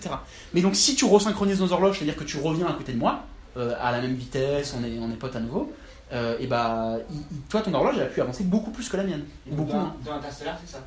Bah dans Interstellar, si je me souviens bien de ce film de merde, hein, désolé. hein. Euh, à un moment, ils vont sur une planète qui est ultra massive, je crois. Il y a le mec qui reste dans le vaisseau et qui est vieux, genre il a Ouais, eu 40 ça, ans alors qu'ils ont passé 2 ans. Et bah, c'est exactement ça qui se passe. Sauf que c'est pas un trou noir, donc c'est moins massif. Mais eux, ils sont, ils sont plus approchés d'une énorme masse. Donc leur temps, euh, ils sont restés genre 10 minutes, enfin je me souviens plus. Ils sont restés pas longtemps. Mais du point de vue de l'autre, en fait, ils sont restés vraiment une éternité. Enfin, une éternité 40 ans, quoi. Donc on peut imaginer toutes les échelles. Et avec un trou noir, vu que c'est une situation encore plus critique, on peut imaginer, euh, bah, s'il passe l'horizon, déjà, théoriquement, on est fucké parce que théoriquement, il a passé un temps infini par rapport à moi. Moi, mon temps qui s'est écoulé, c'est infini puisque la lumière ne m'a jamais atteinte. Atteint. Ok? Ça va ça ou pas? Réutilisable en soirée ou pas? La lumière Non? Mais ça, je te referai un petit. euh, Très bien. je referai un topo. Ok. Euh, Bon, Il va laisser son numéro à la fin de la soirée. Pour les questions. Si on se lance dans l'explication ça. C'est clair. Alors je vais passer des points. Euh, ça, on saute. De Voilà. On voulait parler de... On voulait parler de l'expansion de l'univers, c'est toi qui avais une question. C'était quoi la question, tu te souviens? Sur la vitesse de- Ah ouais, d'expansion du, Alors, il semblerait aussi que l'univers soit en expansion. C'est encore, euh, encore des questions ça qui sont euh, au bout du jour. hein, même le Big Bang, tout ça, c'est des trucs euh, auxquels on réfléchit. L'expansion de l'univers, ça a l'air d'être quand même assez solide. Au début, Einstein, il n'y croyait pas du tout. Il dit, il, a, fait un peu de la merde. Après, il a dit que c'était une énorme erreur de sa part. machin. Mais bon, il semble que l'univers soit aussi en expansion. Et alors là, c'est intéressant parce que l'expansion de l'univers, quand on l'a observé pour la première fois, bah, la première réaction, c'était de contredire un peu tous les trucs qu'on avait découverts en science. C'est que quand on observe l'expansion de l'univers, on observe par exemple les galaxies. Donc on regarde toutes les galaxies autour de nous, et il y a des observations qui nous permettent de voir qu'elles s'éloignent ou qu'elles se rapprochent. C'est super simple, les galaxies elles émettent des ondes, c'est la lumière qu'on voit, ou la lumière qu'on voit pas d'ailleurs. Donc c'est des ondes ça, elles nous les émettent. Vous savez quand il y a une ambulan- une ambulance dans la rue, on sait quand elle s'approche ou quand elle recule parce que ça fait euh, d'abord euh, l'onde elle est plus ou moins contractée ou étirée. au niveau du son. Et bah le son c'est une onde au même titre que la lumière. hein, euh, voilà. Donc on peut faire exactement la même chose avec la lumière. Donc on peut très bien voir, euh, pas nous à l'œil, hein, mais on peut très bien mesurer si la lumière qu'on voit elle est en train d'être comprimée ou être en train d'être étendue. D'accord? L'onde, si elle est en train d'être comprimée ou étendue. Donc on peut observer facilement, sans avoir à faire des mesures de centimètres, si les galaxies sont en train de s'éloigner. Et on a découvert que effectivement les galaxies sont en train de s'éloigner. Elles sont en train de toutes s'éloigner de nous. Donc là, euh, soit on pue, soit en fait c'est Dieu qui a fait l'univers et on est au centre de l'univers. Ouais, c'est ça que ça dit. Ça dit, on est en fait, on est au centre de l'univers. J'aurais kiffé avoir un ballon de baudruche, mais je sais pas. C'est ça que ça dit. Mais en fait, non. Et le ballon de baudruche, faites-le à la maison si vous avez un ballon de baudruche parce que c'est trop bien. Vous prenez un ballon de baudruche, vous le gonflez un peu pour que ce soit ça tienne et vous mettez des points dessus. Vous faites des petits points, c'est vos galaxies. Si vous soufflez, votre ballon de baudruche s'étire. Si on fixe sur un point, on va voir que tous les autres points vont s'éloigner de lui. Mais ça, c'est indépendant du point que vous, vous choisissez au début. Tous les points s'éloignent les uns des autres. Parce qu'en fait, l'univers, il s'étire comme une toile, comme un ballon de baudruche quand on souffle dedans. En, en français, c'est l'inflation. D'accord, la période d'inflation. C'est, c'est vraiment. euh, je, enfin, je, je suis pas un pro d'étymologie, mais je- je- on peut sentir un peu une différence, je pense, entre, entre juste s'é- s'étirer et Mhm. l'inflation, inflater, je sais pas comment on dit, euh, inflationner. Et c'est qu'il s'étire partout, euh, il s'étire en tout point partout autour de lui. Du coup, la le résultat de ça, c'est que moi je suis ma galaxie, je suis la Voie lactée, les, les- les galaxies s'éloignent de moi, mais la galaxie voisine, les autres galaxies s'éloignent d'elle aussi. Ok Donc ça veut dire que si je vais chercher la, la galaxie à deux crans plus loin, elle s'éloigne encore plus vite de moi. Plus on s'éloigne, plus ça s'étire. Jusque-là, c'est ok Donc l'espace, il s'étire de plus en plus vite à mesure qu'il est loin de euh, l'endroit d'où on regarde. Qu'est-ce que ça veut dire? Ça veut dire qu'au bout d'un moment, l'espace, il s'étire, bah, pareil, euh, à une vitesse de plus en plus grande. Et cette vitesse, je vous l'ai dit tout à l'heure, elle peut dépasser la vitesse de la lumière parce que c'est pas un objet en mouvement, c'est l'espace lui-même. Donc il existe un moment à partir duquel l'espace s'éloigne, s'étire encore plus vite que la lumière de nous. C'est assez loin, je ne connais pas la distance, mais elle est logique, là, je pourrais la retrouver normalement. Enfin, je sais plus. Euh, Ah bah si, c'est genre 13,4 milliards d'années, bon, peu importe. Comment c'est qu'il existe? Comment? Et comment c'est qu'il existe? L'uni- l'univers au-delà? Oui. bah, C'est ça qui est chouette, c'est que justement, ça c'est ce qu'on appelle, donc cette limite, euh, pareil théorique, hein, cette limite à partir duquel l'espace s'éloigne de nous plus vite qu'à la vitesse de la lumière, un peu comme pour le trou noir, c'est la limite à partir duquel les- les- la lumière ou rien ne nous parviendra jamais de là-bas. Mm. C'est impossible que quelque chose nous parvienne de là-bas. D'accord? Donc, cet endroit, euh, on pourrait même dire, n'existe pas pour nous. Il Ça n'a pas de sens d'en parler. Peut-être qu'il existe, mais il n'y a aucune information qui peut passer de là-bas à nous. Comme d'ailleurs de nous à là-bas, c'est pareil, hein, c'est symétrique. Ça, c'est ce qu'on appelle l'univers observable, qui est bien fini. hein. L'univers observable, euh, quand on parle de l'univers qui est infini, euh, fini, machin, bah, en tout cas, ce qui est sûr, c'est que l'univers observable, c'est fini. C'est cette limite à partir de laquelle, de toute façon, on peut plus, on peut pas voir. On ne sait pas ce qui se passe, ça se déroule trop vite. Mais au-delà, il peut très bien, euh, on peut très bien imaginer qu'il se passe des choses. C'est tout à fait possible. Infini, pas infini, qu'est-ce que ça veut dire infini? Tout ça, c'est pas, pas très très clair, mais il peut très bien s'y passer des choses. En tout cas, on a une limite observable de l'univers, au-delà de laquelle on ne sait même pas si ça a du sens de parler de quelque chose, puisque tellement l'information ne peut pas, euh, ne peut pas nous atteindre. Mais ça peut rester quand même un univers, ouais. Est-ce que ça veut dire que du coup les galaxies qui sont en périphérie, à un moment elles, elles passent cette euh, forme de. Ouais, mais attention, hein. Cette limite, elle est de notre point de vue. Si tu te déplaces d'une galaxie, bah tu vois, c'est pas une vraie limite dans l'absolu. Donc cette galaxie, elle est en frontière par rapport à nous. Mais pour nous, on la verra plus. Voilà, oui, euh, alors nous par contre, effectivement, on la verra plus. Après, elle est tellement loin que de toute façon, on la voit déjà pas. Mais, euh, mais oui, euh, vu que ça s'étire, euh, ça fait une sorte de tapis roulant où en fait, euh, je vous invite à regarder un truc, mais c'est con parce que peut-être recette, il y a un Facebook ou un truc de, ça, de, de ce qu'on Ouais. fait là. Ouais. Donc je pourrais te donner un lien peut-être après. Il y a un truc qui est vachement bien, c'est un timelapse, vous savez, les trucs où ça va vite là. Ah. Euh, genre euh, Times Square. Mais euh, ce timelapse, il dure peut-être 20-25 minutes, mais c'est un truc, c'est hypnotique, et la voix, elle est, elle est chouette. En fait, c'est un timelapse où ils avancent le temps, et ils avancent de plus en plus vite. C'est-à-dire, genre, toutes les 5 secondes, ils multiplient par deux la vitesse à laquelle ça avance, pour que les échelles euh, soient cohérentes. Et en fait, il t'explique, donc il, te montre l'évolution de l'univers. Et en fait, il te montre à quel point l'univers, théoriquement, au bout d'un moment, bah, il va être complètement scindé, puisque tous les objets qui existent vont forcément finir par être isolés les uns des autres par ce, ce fameux phénomène. Et donc, il n'y a, y y a plus rien, dans le sens où chaque chose est seule. Et ça, c'est très stylé. Et ça passe par plein de phases avec euh, les trous noirs et tout, c'est trop classe. Je vous conseille de le regarder ce timelapse, c'est trop bien. C'est trop triste, ouais. C'est super triste, ouais. Après, il y a des trucs où l'univers est rebondi et tout. Attendez, c'est pas fini, c'est pas fini. Et ouais. Donc, donc euh, voilà l'univers, euh, l'univers observable. euh, Et qui, qui souffle dans le ballon de baudruche de, de l'univers bah, c'est Dieu. Bah, là, le- du coup, maintenant, on a découvert que c'est Dieu, effectivement. Trouvait, c'est- scientifiquement prouvé. Mais euh, non, non, c'est- ce truc-là est, ce truc-là est très chouette. Et Du coup, c'est l'énergie du Big Bang. Euh, C'est-à-dire Bah, c'est. La cause. Ouais, la cause euh, de l'expansion. Bah, C'est l'énergie noire. j'avoue que les mecs sont même pas d'accord. euh, Je, je peux pas, je sais pas. Je peux pas te dire. Ouais. Ouais, ouais, même ça, c'est pas des trucs, c'est pas des trucs qui sont encore vraiment certains, certains. Mais en fait, ça pose des problèmes. Donc, je disais que la au début, je disais que la théorie de la relativité générale d'Einstein, elle était ultra solide. Elle est ultra solide. Enfin, c'est vraiment un truc, euh, c'est un colosse. Mais il y a quand même des faiblesses. Euh, Il y a quand même des trucs qu'on s'explique pas pour cette théorie. Donc, on sait pas si c'est parce que localement, on a fait des petites erreurs à droite à gauche qu'on va corriger petit à petit, ou si c'est carrément un changement de paradigme qu'il faut et en fait une toute nouvelle théorie. Et notamment, euh, un des problèmes, c'est qu'on est en train de dire, on a un univers dans lequel les seules forces qui existent sont attractives puisque les objets euh, tendent à tirer les autres objets vers eux, et pourtant cet univers il est en expansion. Et ça c'est pas normal. L'énergie euh, qui est déployée elle est censée être attractive, et c'est pas cohérent que ça soit en train de s'étendre. Il y a d'autres bugs aussi, je réfléchis, non on s'en fout, il y a d'autres bugs. Il y a d'autres bugs. Hum, Est-ce qu'au moment, avant le Big Bang, toutes les particules étaient intriquées? Dans ce cas-là, on est tous euh, quantiquement euh, liés. Ah, ça serait trop beau.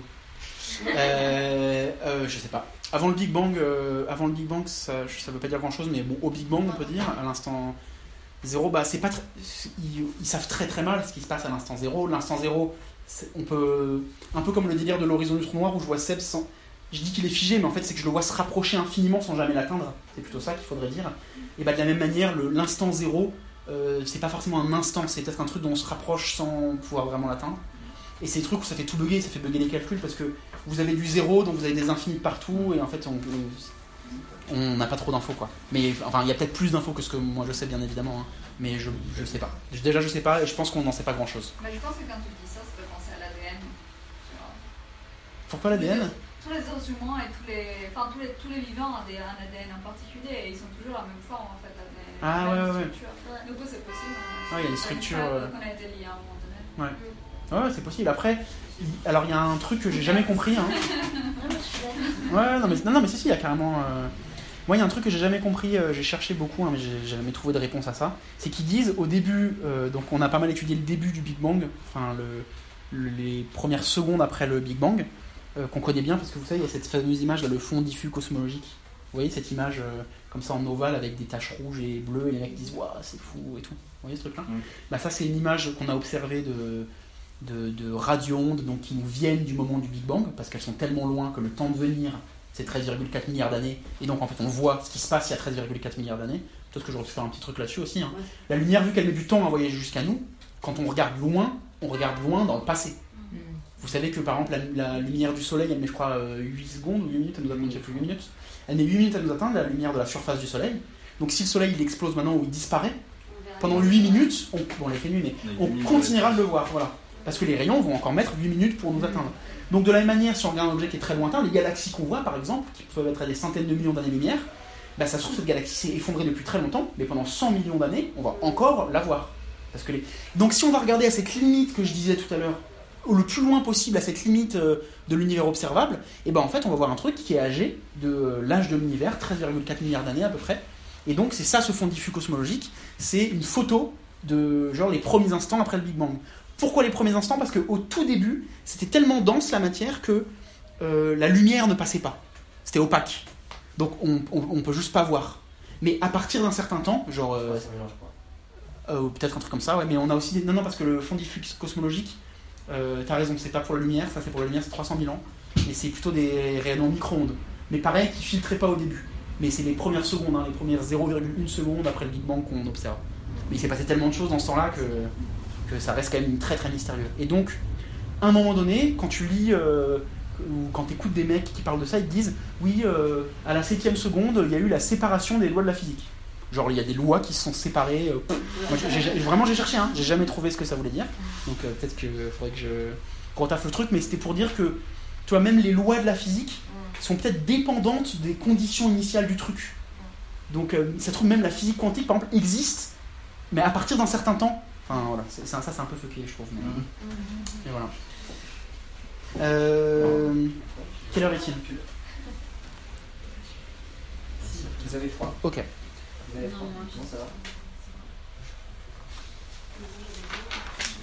Est-ce que déjà vous avez. J'ai d'autres trucs, mais peut-être avant de lancer dans autre chose, est-ce que vous avez des questions sur tout ce qu'on a abordé ou sur d'autres trucs que vous connaissez, que vous avez entendu, dont vous avez entendu parler, qu'on peut essayer de, de, de- de voir ou pas? Bah, J'ai une question en fait quand t'as dit qu'on pouvait faire un tour de un trou noir avec un, enfin, pas, Avec un petit vaisseau, ouais. avec un truc comme ça et revenir à la Terre et voyager vers le futur. Ouais. C'est pas possible parce qu'on on meurt, non? Ah, Oui, euh, bah oui, probablement. ouais. Mais après. pas conseillé. Non mais, après, ouais, voilà. non, mais après, ça dépend à quelle distance tu t'approches. Tu vois On peut imaginer qu'on a des vaisseaux qui sont. Enfin, aujourd'hui, on n'en a pas. Mais on peut imaginer concevoir des vaisseaux, alors, euh, qui vont pas tout près de l'horizon. Parce que là, il faudrait quasiment aller à la vitesse de la lumière pour s'échapper. Mais ça se trouve, en étant euh, bien loin, tranquille, t'as déjà une bonne distorsion du temps. En fait, déjà, si toi, tu vas habiter sur la Lune pendant, euh, pendant 10 ans, euh, tu seras soumise à une moins grande euh, force d'attraction que nous, sur la Terre. Et donc, déjà, le décalage temporel, il va se sentir. Et c'est combien le décalage Ah, je sais pas. Non, je sais pas. Sur, entre la Lune et la Terre?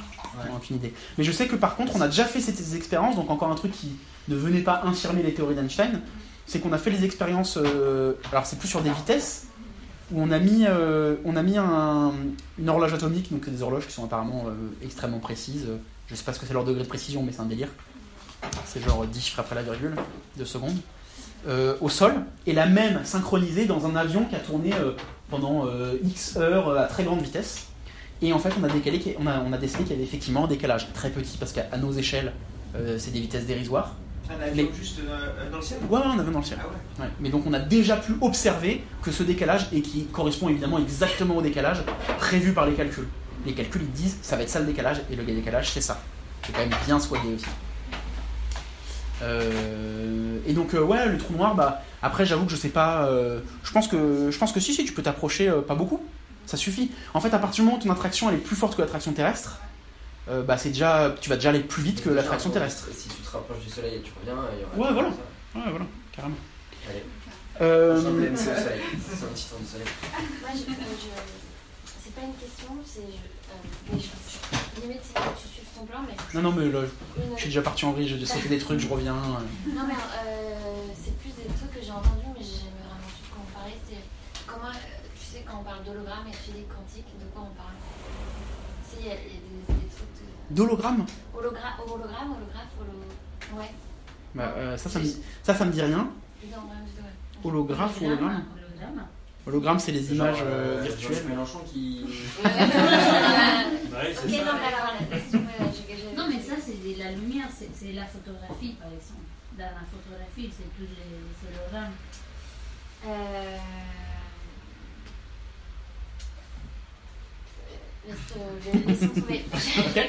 Mais, euh, alors ça- Du coup, ça peut peut-être me diriger vers un truc. euh, Il y a une, une- une image qu'on m'avait dit une fois que je trouvais vraiment très chouette et qui illustrait quelque chose, euh, une dualité euh, en physique qui est, très belle. Donc, pendant, d'ailleurs, j'ai dit les deux. Pendant l'exposé, là, j'ai parlé de la lumière comme étant une onde. Vous savez, quand je vous ai dit qu'elle peut s'étirer ou se rapprocher comme une ambulance, donc c'est une onde. Et à la fois, on parle des photons, donc qui a l'air d'être plutôt un objet euh, corpusculaire, quoi. Et donc ça, en physique, c'est un truc qui a posé longtemps problème. C'est le fait que bah, dans les théories, si on considère que la lumière c'est un corpuscule, donc un, objet, ça marche bien pour plein de trucs et c'est cool et ça explique tout. Mais il y a des fois où, euh, d'après les calculs, bah, ça a l'air d'être plutôt une onde. Et une onde et un corpuscule, euh, c'est pas, pas la même chose. Quoi. Un corpuscule c'est vraiment un objet, alors qu'une onde c'est euh, une variation euh, de. comment ça se définit, je sais pas, c'est une variation quoi. C'est une variation qui se déplace, c'est un déplacement. euh, c'est pas la même chose quoi. Euh, et donc du coup ça ça a posé longtemps problème. Et euh, il y a même une expérience qui a été mise en place. Euh, je vais pas vous la raconter maintenant parce que faut se mettre dedans pour la comprendre. Mais je vous invite à regarder sur internet dualité onde corpuscule les expériences qui ont mis en évidence ça c'est trop stylé. Et en fait euh, on a fait des expériences qui montraient que simultanément la lumière c'est à la fois un corpuscule et à la fois une onde ce qui est pour nous vraiment inexplicable hein. Ça peut être à la fois une onde et un corpuscule mais pourtant il y a des expériences qui mettent en évidence que c'est une onde et des expériences qui mettent en évidence que c'est un corpuscule. Et du coup, l'image qu'on m'avait dit une fois, que j'avais répété euh, à Seth, je sais pas si tu t'en souviens, que je trouvais très chouette pour euh, se représenter ça, c'est de dire, imagine, donc les fourmis, vous savez que c'est des animaux qui voient en deux dimensions. Alors, je sais pas si c'est vrai, mais ça sert à mon exemple. Donc, euh. donc les fourmis, ça voit en deux dimensions. On va imaginer en tout cas. Euh, donc imaginez que vous mettiez des fourmis dans une pièce, vous avez une pièce tranquille comme ça, et vous avez un cylindre que suspendu au plafond, on va dire un abat-jour par exemple, vous voyez, ce cylindre. La fourmi qui est en bas et qui regarde le cylindre, elle va voir un cercle et rien d'autre parce qu'elle voit en 2D, ou un cercle un peu étiré si elle voit le côté. Et la fourmi qui est là, elle va voir un rectangle. Hein, le cylindre, si on prend la tranche, c'est juste un rectangle. Donc elle va dire Eh, viens voir, euh, c'est un rectangle là et tout, fais trop pas, c'est un cercle. Elle parle bien du même objet qui est au même endroit. Et si elle se déplace et qu'elle vient ici, elle va dire Ah ouais, putain, de ouf, c'est un rectangle, t'as trop raison. Mais attends, viens voir, c'est trop chelou. Elles vont revenir en bas, elles vont dire Bah non, c'est un cercle. Et en fait, en fonction de l'endroit où elles sont, donc en fonction de la manière qu'elles regardent, elles vont voir alternativement un rectangle et un cercle. Mais comme elles n'ont pas accès à la troisième dimension, ça leur échappe complètement le fait que ce soit un cylindre. Ça n'existe pas un cylindre dans leur monde. Et on peut imaginer que ce soit un peu ce genre de phénomène qui se passe pour nous avec la lumière. C'est qu'en fait, on est soit des dimensions, soit des, des trucs au-delà qui nous échappent complètement et qui font que nous, en fonction de comment on regarde, soit on voit un cor- corpuscule, soit on voit une onde, mais qu'en fait, ça, ça peut être les deux à la fois parce qu'en fait, c'est un objet plus complexe qui pourrait peut-être évoluer dans une autre dimension ou un truc comme ça. Voilà. Et l'image des fourmis, je la trouve euh, mignonne et, et très parlante. Je pense, que, je pense que ça parle bien. Vous avez déjà entendu parler de. Non. Ok, bon, allez. Allez, on parle de trucs marrants. On va parler de trucs marrants. On va parler du coup de, de, de multivers, parce que c'est stylé. Alors, les multivers, ça veut dire, euh, dire qu'en fait, euh, il y aurait une multiplicité d'univers. Euh, Il y a plein de théories de multivers qui existent. C'est pas des théories qui sont aussi fiables aujourd'hui que la théorie de la relativité générale, dont on parle depuis tout à l'heure. Euh, ça veut pas dire que c'est pourri, hein, mais ça veut dire que c'est pas des théories qui ont été éprouvées par l'expérience. Donc voilà, elles n'ont pas le même degré de fiabilité, mais elles sont chouettes et c'est rigolo d'en parler et de voir comment, comment ça fonctionne. L'idée du multivers, c'est dire, euh, bon, au lieu qu'il y ait un univers bien défini, il peut y avoir euh, une multiplicité d'univers. Alors déjà, quand tu dis ça, faut bien se mettre d'accord sur ce que c'est l'univers. Si univers, tu dis c'est tout ce qui existe, bah voilà, déjà il y en a un et, c'est mort. Si l'univers c'est par exemple bah, l'espace-temps, la grille d'espace-temps dans laquelle on évolue, là on peut imaginer en redéfinissant un petit peu qu'il peut y en avoir plusieurs. Alors qu'est-ce que ça voudrait dire qu'il y en ait plusieurs et pourquoi on peut penser ça surtout? On peut penser ça déjà parce que euh, il y a une chose qui est très, euh, qui est très belle aussi, c'est que vous savez en physique, il y a des lois de la physique qu'on essaie de découvrir, etc. Et dans ces lois, il y a tout un tas de constantes, style la vitesse de la lumière, euh, la longueur de Planck, peut-être que j'en parlerai après, c'est chouette aussi, il y a des constantes, ou même la masse d'un proton. La masse d'un proton, c'est une valeur bien fixe qu'on connaît. Et en fait, il se trouve que si dans toutes les constantes qu'on connaît, tu changes, changes une un tout petit peu, et bah d'une certaine manière, l'univers n'a plus aucun intérêt.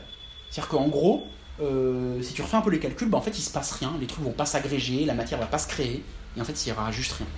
Donc il semblerait qu'on soit dans une des seules configurations possibles de, de- des lois, même pas de l'univers, des lois de l'univers, qui fait qu'il y a quelque chose à regarder. Déjà ça paraît, euh, ça paraît quand même, euh, on se dit attends, c'est chelou quoi. Ça refait penser encore un petit coup à la création peut-être. Peut-être que du coup il y a effectivement une volonté derrière qui, a bien fait les choses parce que c'est une horloge bien, montée, bien huilée, et si c'était différemment, bah, ça marcherait pas. Ou alors, on peut se dire, bon, ça se trouve, on a eu de la chance, mais c'est vraiment peu probable parce que euh, c'est même une probabilité quasi nulle. On ne rentre pas dans les détails, mais on peut, quand même raisonnablement supposer que non, on n'a pas juste eu de la chance, c'est pas possible. Par contre, ce qui est possible, c'est que, euh, et ben en fait, des univers, il y en a une multitude, voire une infinité, ce qui fait que parmi ces multitudes et cette infinité d'univers, bah forcément, il y en a un où on a eu de la chance. Si on joue au loto, quasiment sûr de perdre. Si on joue à l'infini au loto, sûr et certain de gagner. Vous êtes d'accord avec ça? Si on joue à l'infini au loto, vous êtes sûr que vous allez gagner.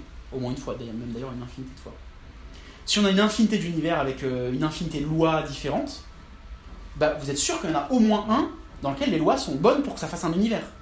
Et du coup, pourquoi c'est celui-là dans lequel on est bah Parce que s'il n'y avait pas ça, on n'y serait pas. Donc euh, c'est- c'est no- c'est normal qu'on soit dans celui qui marche bien, parce que sinon on n'existerait pas. Ça, ça peut être déjà une première, euh, euh, raison pour laquelle on a envie d'avoir un multivers. Attention, hein, ça ne veut pas dire que les scientifiques sont d'accord sur ça et que, et que ça marche, hein, c'est juste un argument comme ça. Des univers, il y a plein de façons d'imaginer qu'il y en ait plusieurs. Ils sont quasiment toujours déconnectés les uns des autres. C'est ça qui est chiant, c'est que du coup c'est très difficile de prouver que ça existe. Donc euh, on repart sur le truc réfutable euh, mais non réfuté. Là ça va être chaud que ce soit réfutable. Parce que par définition si c'est des univers parallèles, et ben on a peu de moyens d'y accéder. Il y a des astuces mathématiques euh, que j'ai découvert pas plus tard qu'hier, en, en révisant un peu. Il y a des astuces mathématiques qui permettraient peut-être de mettre en évidence l'existence d'autres trucs. C'est assez astucieux, mais on va peut-être pas en parler maintenant. C'est pas très compliqué, mais un peu chiant. Euh, mais a priori, on, on peut pas trop passer de l'un à l'autre.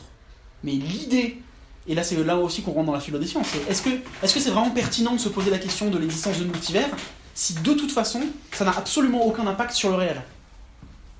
Moi je, moi je trouve ça chouette de savoir, enfin de se poser la question, de savoir euh, c'est autre chose, mais mais enfin c'est intéressant quand même.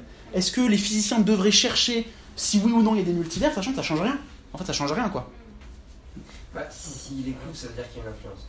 Si- S'ils arrivent à le prouver, c'est qu'il y a une influence. Ou alors, pas forcément, ou alors qu'ils arrivent à trouver un modèle tellement fiable dans lequel forcément il y a des multivers qu'ils se disent bon bah probablement c'est ça. ça. ça pourrait aussi être ça. Euh, une des théories euh, exotiques qui existent sur, euh, sur les multivers, c'est que en fait, euh, et ça revient à ton truc d'ADN un peu je trouve, chaque trou noir euh, serait un univers, donc nous-mêmes on serait dans un trou noir. Donc on, on dirait que c'est un peu magique les trous noirs, on les réinvoque dès qu'il faut. Mais pourquoi, pourquoi un trou noir? Bah Parce que euh, dans un trou noir, l'information elle est contenue de façon euh, parfaite, aucune information ne peut s'en échapper. Ce qui ressemble quand même grandement à la définition d'un univers. Un univers c'est quoi? C'est un espace clos duquel rien ne peut filtrer. C'est ça qui fait que c'est clos et que c'est univers. Et du coup, le trou noir, il a les mêmes propriétés, les mêmes caractéristiques. Rien ne peut s'en échapper, donc on a toute l'information qu'il contient qui est contenue dedans, mais de l'information qui peut y pénétrer euh, spontanément, et c'est le cas. hein. Nous, dans notre univers, il y, a il y des trucs qui apparaissent spontanément et qui disparaissent comme ça. Alors, des trucs qui font comme ça. Il y en a plein. Il y a même un truc qui s'appelle l'énergie du vide. Alors, le vide, ça a une énergie et tout. Enfin. Euh, donc, il pourrait y avoir ça, et dans ce cas-là, euh, il y a. il y a une idée d'hérédité. C'est-à-dire que les univers euh, un peu comme Darwin, les univers qui ont les lois qui produisent le plus de trous noirs, donc qui sont dans lesquels il se passe des choses, donc dans lesquels notamment il se passe l'existence de trous noirs, bah du coup ils font plus de sous-univers dans lesquels les lois sont les mêmes et du coup euh, dans lesquels ça marche. Et les univers dans lesquels il se passe rien, bah ils font pas de trous noirs, du coup ils ont pas d'enfants, du coup ça fait des univers où il se passe rien. Anthropomorphisme. Anthropomorphisme. Ça va un peu ça? Donc il y a cette idée-là que bon après c'est des trucs ultra exotiques, hein. il n'y a pas du tout de, il y a pas du tout de vraies, euh, de vraies preuves de ça, de vraies évidences qui montrent, euh, qui montrent ce genre de trucs. Tu penses que dans quel univers? Voilà. Euh, Vous en avez marre ou ça ou il vous reste un peu de place euh? Il est quelle heure Oh, il est bientôt 7h. Ah oui, bon, on se dit euh, 10 minutes encore Ouais, ouais. Dernier petit point. mais- Je vais essayer de le choisir euh, soigneusement. Hmm. Je dirais que j'ai 30 pages, mais je suis désolé entre les deux mêmes. C'est pas 30 pages. Ouais, ok, allez. Allez, euh, sur une question un peu ouverte. Donc, je vous ai dit qu'il y avait des limites aussi à, à la théorie de la relativité. Une des limites, c'est euh, l'existence d'un truc, vous avez déjà entendu parler, c'est sûr, de la matière noire.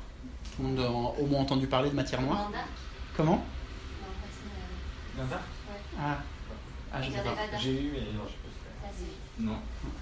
Quoi Laquelle Dark. Dark. Ah bah oui. Oui, mais il parle, il y a de la matière noire. De la matière noire Ça sert à vo- à voyager dans le temps. Ah oui. Ah ouais, bah après, bah, peut-être qu'ils servent de ça. euh.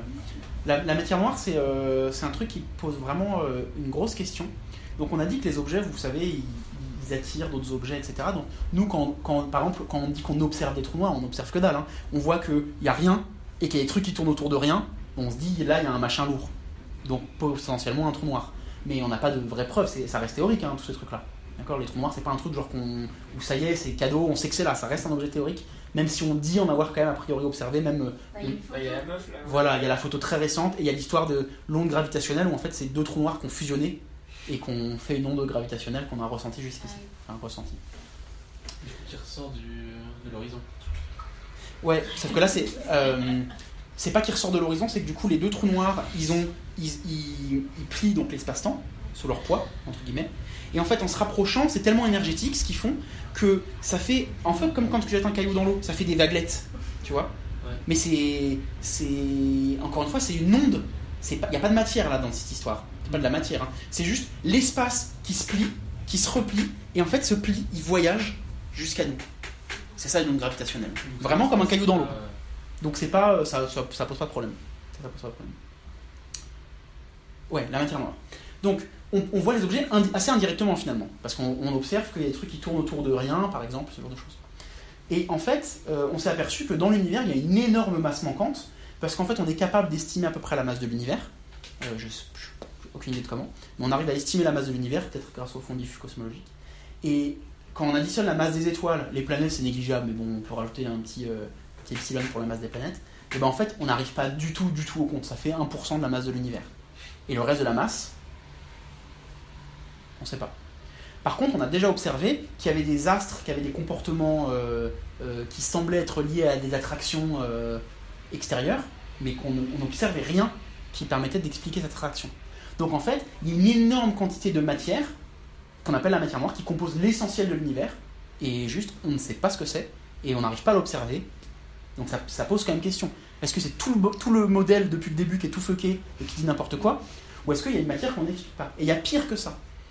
Euh, Il y a une partie de cette matière qui est baryonique, ça veut dire qu'en gros c'est des éléments, euh, genre des protons, des trucs comme ça. Et donc on a identifié qu'il y avait une partie de cette matière qui était baryonique, genre des nuages de gaz en gros qui se promènent un petit peu dans le vide. Euh, et dit comme ça, ça a l'air léger, mais ça peut déjà faire une, belle masse vu que le vide, il y a de la place quoi. Euh, mais on a surtout prouvé que il y a certes cette partie-là, mais il y a 50 fois plus qui est non baryonique, qui est un truc qu'on sait, on sait pas ce que ça peut être. C'est, aucune particule qui peut, être, qui peut exister déjà, qui peut être connue. Donc c'est des trucs euh, même pas hypothétiques. On avait, euh, on avait une hypothèse sur une particule euh, théorique, euh, mais euh, elle a été éliminée assez récemment, donc on est en train de se dire que ça peut pas être ça. Euh, et pour terminer, euh, je vais juste parler de la, de la méthode scientifique en tant que telle. Vous savez que parfois on parle de euh, particules hypothétiques qui ont été découvertes, par exemple, genre le boson de Higgs, vous avez tous entendu parler de ça, je pense. Donc on dit, waouh, on a trouvé le boson de Higgs. Mais on peut se dire, attends, comment ça on a trouvé le boson de Higgs? D'où on savait qu'il y avait un boson de Higgs avant de trouver le boson de Higgs? C'est très bizarre. Pareil, les ondes gravitationnelles. Ah, Einstein avait raison, on a enfin observé une onde gravitationnelle. D'où on, on cherche à observer un truc qu'on ne sait pas encore que ça existe. Et bah bon, il peut y avoir plein de raisons, mais une des raisons que je trouve, euh, que je trouve très belle et très chouette, c'est que souvent quand on formalise les trucs, donc quand on écrit euh, nos théories en équation et qu'on essaie de, faire, de rendre ça propre, et bah on a un moment une équation et on se dit bah elle est un peu moche cette équation. Si j'arrive à simplifier ça, à enlever ce facteur et tout, c'est pas tout à fait comme euh, on voudrait, mais c'est plus joli. Et c'est plus joli, mais ça va impliquer que, bah, j'en sais rien, il y a un facteur en plus, ou il y a un facteur en moins, ou il y a un petit truc en plus. On va dire, bah ouais, ce petit truc en plus, euh, ça pourrait être une particule qui expliquerait ça. Donc ça y est, on a une particule théorique, et maintenant on la cherche. Juste parce que l'équation elle est plus jolie. On va faire des équations jolies, et on va voir ce que ça impliquerait au réel, et ensuite on va chercher si ça implique vraiment ça. Si ce truc que ça implique, il existe vraiment. Et notamment, on a découvert beaucoup de particules par symétrie, parce que bah, les équations, quand c'est symétrique, c'est plus joli. Je simplifie un peu, hein, mais dans l'idée, c'est ça. Bah, quand, quand ça marche pareil des deux côtés, quand c'est propre, tu vois, ça marche dans un sens, ça marche dans l'autre, ce genre de truc. Comme E égale MC2. Comme E égale, euh, ouais, euh, comme E égale MC2. Dans E égale MC2, en tout cas, ça implique des trucs que tu aimerais bien euh, soient plus jolis. Tu préfères E égale MC2 que E égale racine de V sur C2 moins 4 plus 12 euh, intégrale de je sais pas quoi. Donc si ça peut marcher E égale MC2 et que ça implique quelque chose, en l'occurrence c'est pas forcément le cas, mais que ça implique ah il y a une vitesse de la lumière fixe, attends la, vitesse de la lumière elle serait pas fixe tiens, vu que mon équation a l'air de dire ça. Donc on cherche souvent ça. Et il y a beaucoup de particules qu'on a découvert comme ça, et notamment l'antimatière, vous en avez déjà entendu parler. C'est pas du tout un truc euh, fantasmagorique de SF, hein, c'est un vrai truc, on connaît très bien, ça marche très bien. L'antimatière on a déjà observé, on a déjà utilisé et tout. Et c'est un truc, euh, on s'est posé la question parce que c'était propre de faire de l'antimatière. Dernière, euh, dernière euh, raison pour laquelle la, théorie elle, elle, elle a des petites faiblesses. Il devrait en théorie y avoir autant de matière que d'antimatière. Sauf que la matière, quand elle rencontre de l'antimatière, elle s'annihile. Les deux s'annihilent. L'antimatière, ça n'a pas un rôle particulier. hein. On pourrait être tous d'antimatière, on appellerait l'autre l'antimatière. C'est juste euh, opposé. C'est chargé euh, de façon opposée. Et donc ça s'annihile, sauf que on est là. Donc c'est-à-dire que dans le combat entre la matière et l'antimatière, il semblerait que la matière ait gagné. Mais il n'y a pas de raison. Il n'y a pas de raison, puisqu'il est censé y en avoir autant au départ au Big Bang. Donc pareil, il y a plein de théories. Soit bah, il y en avait euh, un micronième plus, et le micronième plus, bah, c'est en fait tout l'univers. Euh, mais ça paraît quand même chelou comme explication. Euh, soit par exemple, on peut imaginer que euh, nous, on est dans une zone de matière, et que au-delà de cet horizon qu'on peut pas voir, vous vous souvenez de l'univers observable, et bah au-delà, il y a des frontières, donc c'est pour ça qu'on ne peut pas les voir, où bah, il y a des zones d'antimatière, des zones de matière, des zones d'antimatière, des zones de matière, ça pourrait très bien être ça l'explication. Il paraît que celle-là, elle est pas, elle est de moins en moins envisagée, je sais pas pourquoi, mais, mais voilà. Et c'est quoi la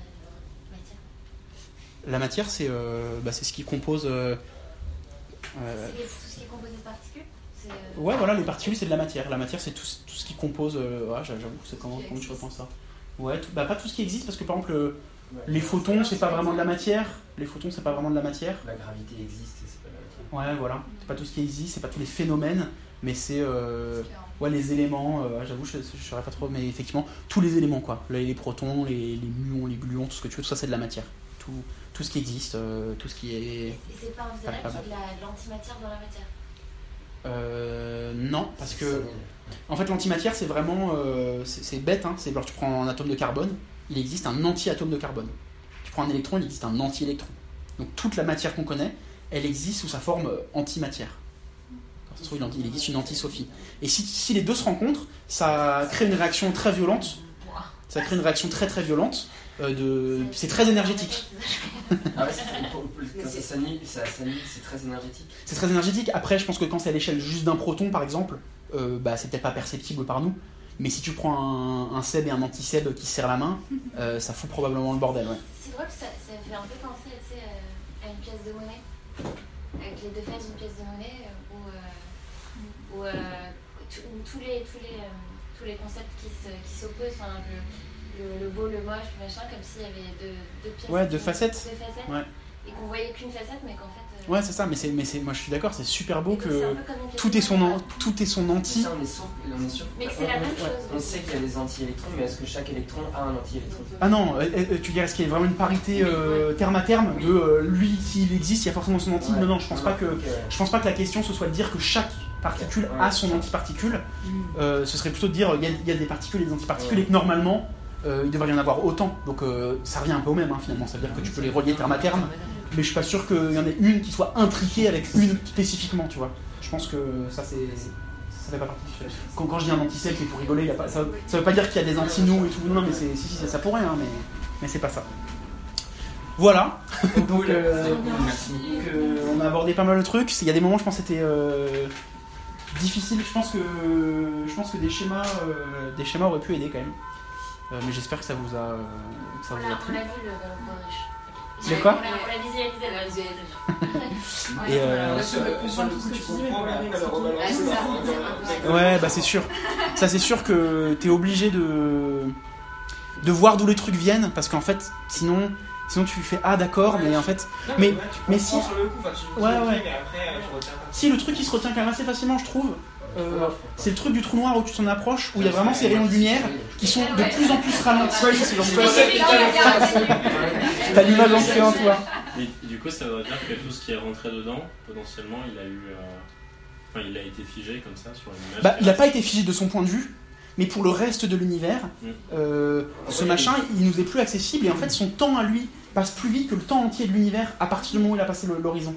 Tu vois? C'est c'est- c'est un- c'est un- enfin, c'est pas compréhensible. Hein. Mais, mais du On coup, voit pas ce qui est tombé dans le ouais, c'est ça, c'était un peu ce qu'on pouvait voir, du coup, tout ce qui. tout ce Non, qui bah justement.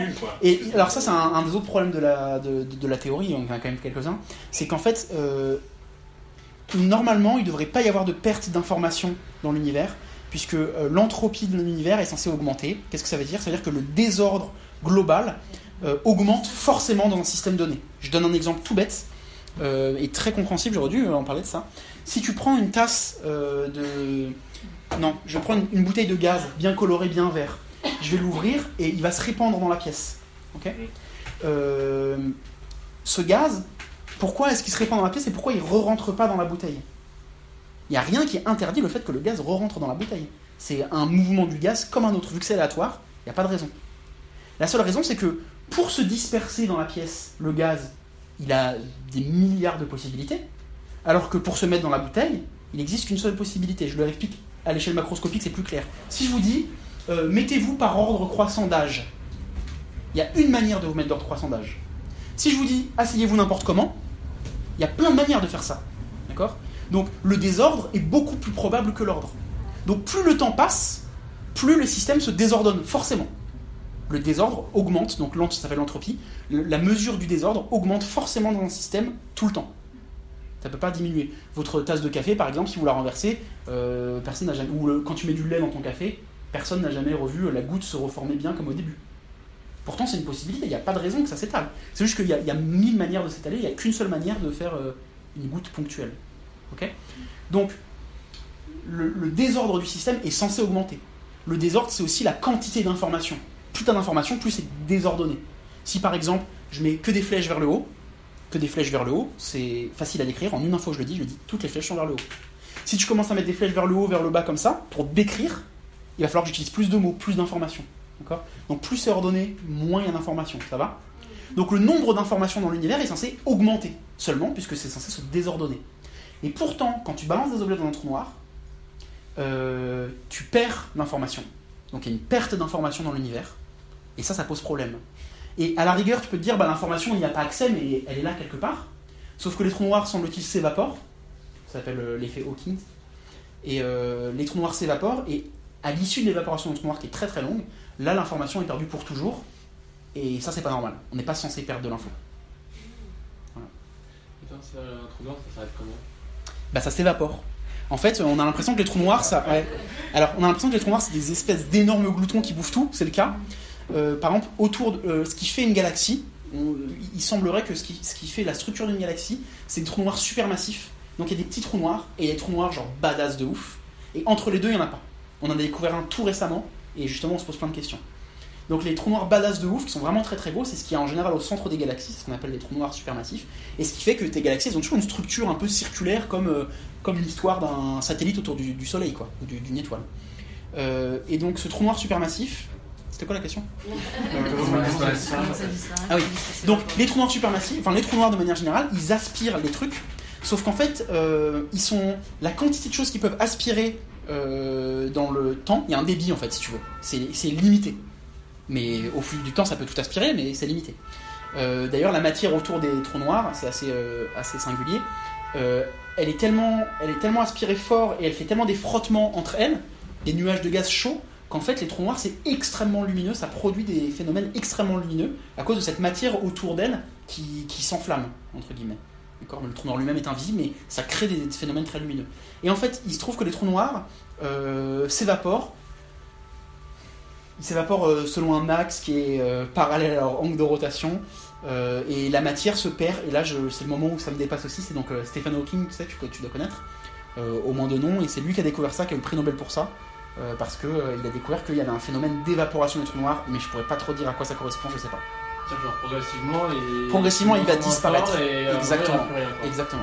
Donc dans le, time- le fameux time-lapse, euh, il y a l'âge de trou noir où il y a plus, c'est déjà bien triste parce que dans l'univers, il n'y a plus rien qui, qui peut se voir puisqu'il n'y a plus que des trous noirs.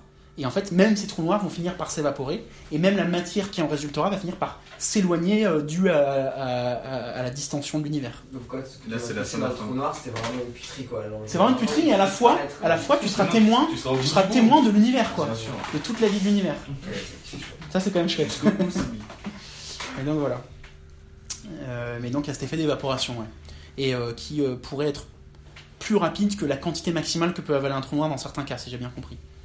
Donc les trous noirs sont amenés à disparaître. Aussi. Ou à fusionner, après ils peuvent. euh, Jusqu'à une nouvelle théorie. ouais, Jusqu'à une nouvelle théorie, ouais, carrément. Ça, ça marche à tous les coups. Mm. Ouais, ça, ça marche. toujours. Non, mais c'est sûr. Ça, faut, faut aussi euh, avoir bien conscience que il peut pas exister de théorie vraie de toute façon. Une théorie peut jamais être vraie en science parce que on peut juste ne pas réussir à prouver qu'elle est fausse. Mais quand bien même tu réussirais un million de fois à prouver que ta théorie est pas fausse par des expériences différentes, ça ne dit pas pour autant qu'elle est vraie. Donc, je veux dire, euh, même euh, théoriquement, c'est, ça n'a pas de sens de parler d'une théorie qui est vraie en science. Ça veut rien dire. Euh, Du coup, si t'as des trous, enfin si on- t'as la théorie des multivers, où t'as des, dans les trous noirs t'as des univers. Ouais. Du coup, à chaque fois qu'il y a un trou noir, en fait, ça recrée un univers avec son Big Bang et tout le bordel. Exactement. C'est-à-dire qu'en fait, c'est Inception, c'est-à-dire que t'as un univers. Ouais, un les uns dans les autres et tout. Et du coup, t'as le temps d'un univers, mais dans un temps réduit Ouais. par rapport à l'autre univers. Et alors l'endroit où ça fuck un peu la tête, Ouais. c'est que tu te dis ton trou noir. L'endroit où ça fuck un peu la tête, c'est que tu te dis ton trou noir. euh, bah, t'es bien gentil, mais il est pas très grand non plus. C'est pas méga gros un trou noir. L'horizon, il, il fait, c'est pas. Ça, ça peut faire la taille du soleil, ça peut faire plein de tailles, mais ça fait la taille du soleil, des trucs comme ça, c'est pas non plus la folie. Donc tu fais pas tout un univers là-dedans. Mais en fait, le volume du trou noir vu de l'extérieur, ça n'a rien à voir avec son volume à l'intérieur. Mais de tout objet. Le volume à l'intérieur, comme l'espace est étiré, il peut être plus grand. Ouais, voilà, le vrai fuck, c'est ça. Un trou noir, si t'attends suffisamment longtemps, peut être plus grand que notre univers. En étant contenu dans notre univers, à l'intérieur. Le volume de la Terre vu de Déjà avec la Terre, ça marche. Hein. Le volume de la Terre vu de l'extérieur, si on calcule le, volume de la Terre en faisant euh, ta formule 4 tiers de pi r cube, là, et bah en fait, ça donne le volume de l'extérieur, mais le volume à l'intérieur est plus grand. Parce que l'espace est étiré à l'intérieur. Donc il y a plus de volume à l'intérieur de la Terre d'elle-même que d'elle vu de l'extérieur. Hein, des trucs comme ça. ça. a plein d'implications ultra contre-intuitives. Euh, l'idée là de, de cet exposé, c'était vraiment de montrer à quel point, euh, d'après des théories qui sont quand même bien fiables, euh, le réel, il a vraiment rien à voir avec l'idée qu'on s'en fait. Nous, on vit dans un truc, mais, mais, ridicule. Ah oui, c'était ça tout à l'heure. Le truc de- des longueurs d'onde. Nous, par exemple, on perçoit des longueurs d'onde qui sont contenues entre, je crois, 40 et 120, euh, je me souviens plus l'unité micromètre. Euh, c'est des vieux souvenirs, mais c'est un, spectre de lumière, c'est-à-dire qu'une onde, en gros, ça fait comme ça. D'accord? La longueur d'onde, c'est la longueur entre deux vagues. D'accord? Tout simplement. Donc, c'est la, la longueur physique, quoi. Donc, tu peux avoir des longueurs d'onde qui font 1 mètre. Tu peux avoir des longueurs d'onde, des micro-ondes qui sont euh, micro-micro. Et nous, ça qu'on perçoit avec nos yeux, c'est euh, c'est euh, juste ce petit truc-là. Pour se rendre compte, si tu mets toutes les tailles de longueur d'onde qui existent, tu les étales sur la longueur de la galaxie, nous, ce qu'on voit, ça fait l'épaisseur d'un cheveu. C'est-à-dire que le réel, de toute façon, ne nous est pas du tout accessible. Par nos sens. Ouais. Par nos sens. Mais c'est rien, c'est rien ce qu'on voit. Et d'ailleurs, si on voyait, alors ce qui est rigolo, c'est qu'on peut se dire, mais pourquoi on voit cette partie-là et pas une autre Et que, comme, on- enfin, tu vois, on pourrait se dire, ah, aïe, je me suis cogné contre un arbre qui est pas dans la bonne longueur d'onde. Euh, fait chier, je l'ai pas vu. Tu vois? Mais non, en fait, euh, c'est pas comme ça qu'il faut regarder, c'est à l'envers. C'est c'est- encore une fois, c'est Darwin. Notre soleil, il émet pile les longueurs d'onde qu'on voit. Mais c'est pas un coup de bol. C'est que nous, on n'existerait pas si on voyait pas ces longueurs d'onde-là spécifiquement. De la même manière que des animaux nocturnes, ils ont notre même spectre, à peu près la même taille, ça dépend, il y a des animaux qui ont des spectres plus grands, mais un peu décalés, pour, pour voir les, les rayonnements euh, qui sont un peu différents. Quand, quand la lumière du soleil rebondit sur la Lune, ça change un petit peu la longueur d'onde, et du coup c'est plus adapté de voir ces longueurs d'onde-là. Et on verrait pas le même ciel en fonction des longueurs d'onde qu'on regarderait. Si je prends euh, des longueurs d'onde, par exemple des rayons gamma, notre ciel, ce serait euh, une lutte intensément lumineux, comme le soleil, mais uniformément partout. Bien. Tu vois? Des trucs comme ça, quoi. Et du coup, est-ce que genre, les, les autres soleils qu'il peut y avoir dans, dans l'univers ont les mêmes longueurs d'onde? Non, voilà, pas forcément. Du Donc coup, tu peux avoir des imaginer- planètes où il ferait nuit tout le temps pour nous. Ouais, exactement. Il y a des planètes où, par exemple, les lampes, tu vois, on parlait tout à l'heure, tu demandais si c'était la même, les mêmes photons. Euh, tu peux, nous, on a fait des lampes qui nous permettent de voir, parce qu'on a dit, ah, regarde, si je fais ça, ça fait de la bonne lumière qui fait qu'on voit. Donc, pour- si on mettait ici une lampe, ou plein de lampes, euh, avec des longueurs d'onde aléatoires, des, des, des ondes qui sont mises à des longueurs d'onde aléatoires, bah, en fait, on, on verrait rien. Mais y a- pourtant, il y a de la lumière. Des Ouais, gens je pense qu'on sait produire. Je- J'en sais rien, mais je pense qu'on sait produire. ouais. Bah, les ultraviolets, les trucs comme ça, c'est des trucs qu'on voit pas et on sait les faire. On sait les produire. Les micro, bah oui, un un four à micro-ondes. On pourrait voir les micro-ondes. Le fond diffus cosmologique, c'est des micro-ondes. Ouais, J'ai dit de la merde tout à l'heure, c'est pas la gamma, c'est les micro-ondes qui nous donneraient un- une image, euh, une lumière partout homogène. Mais, euh, mais les fours à micro-ondes, on sait très bien les produire, les micro-ondes, c'est juste qu'on les voit pas. Mais si on les voyait, on, on verrait que ça irradie. euh, Bon, en l'occurrence, il y a une petite lumière à l'intérieur. Non, mais il y a une petite lumière à l'intérieur du micro-ondes, mais je veux dire, euh, ça, ça allumerait le micro-ondes aussi bien euh, si tu voyais les micro-ondes qu'autre chose. Donc c'est ça, c'est ça qui est chouette. Et les, alors, ouais, les ondes ont en plus tendance à, à s'étirer, puisque comme l'univers s'é- s'étire, ben, les ondes aussi s'étirent dans le temps, et donc au bout d'un moment, il y a des ondes qui. qui Et nous, on va longueurs d'onde n'existeront plus. Bah, il y a des ondes qui nous parviennent, euh, les micro-ondes qu'on voit d'il y a longtemps, bah, elles nous parviennent comme des micro-ondes, mais elles étaient encore plus petites à l'époque. Voilà. Trop cool. Merci pour votre attention. Ouais. Merci beaucoup.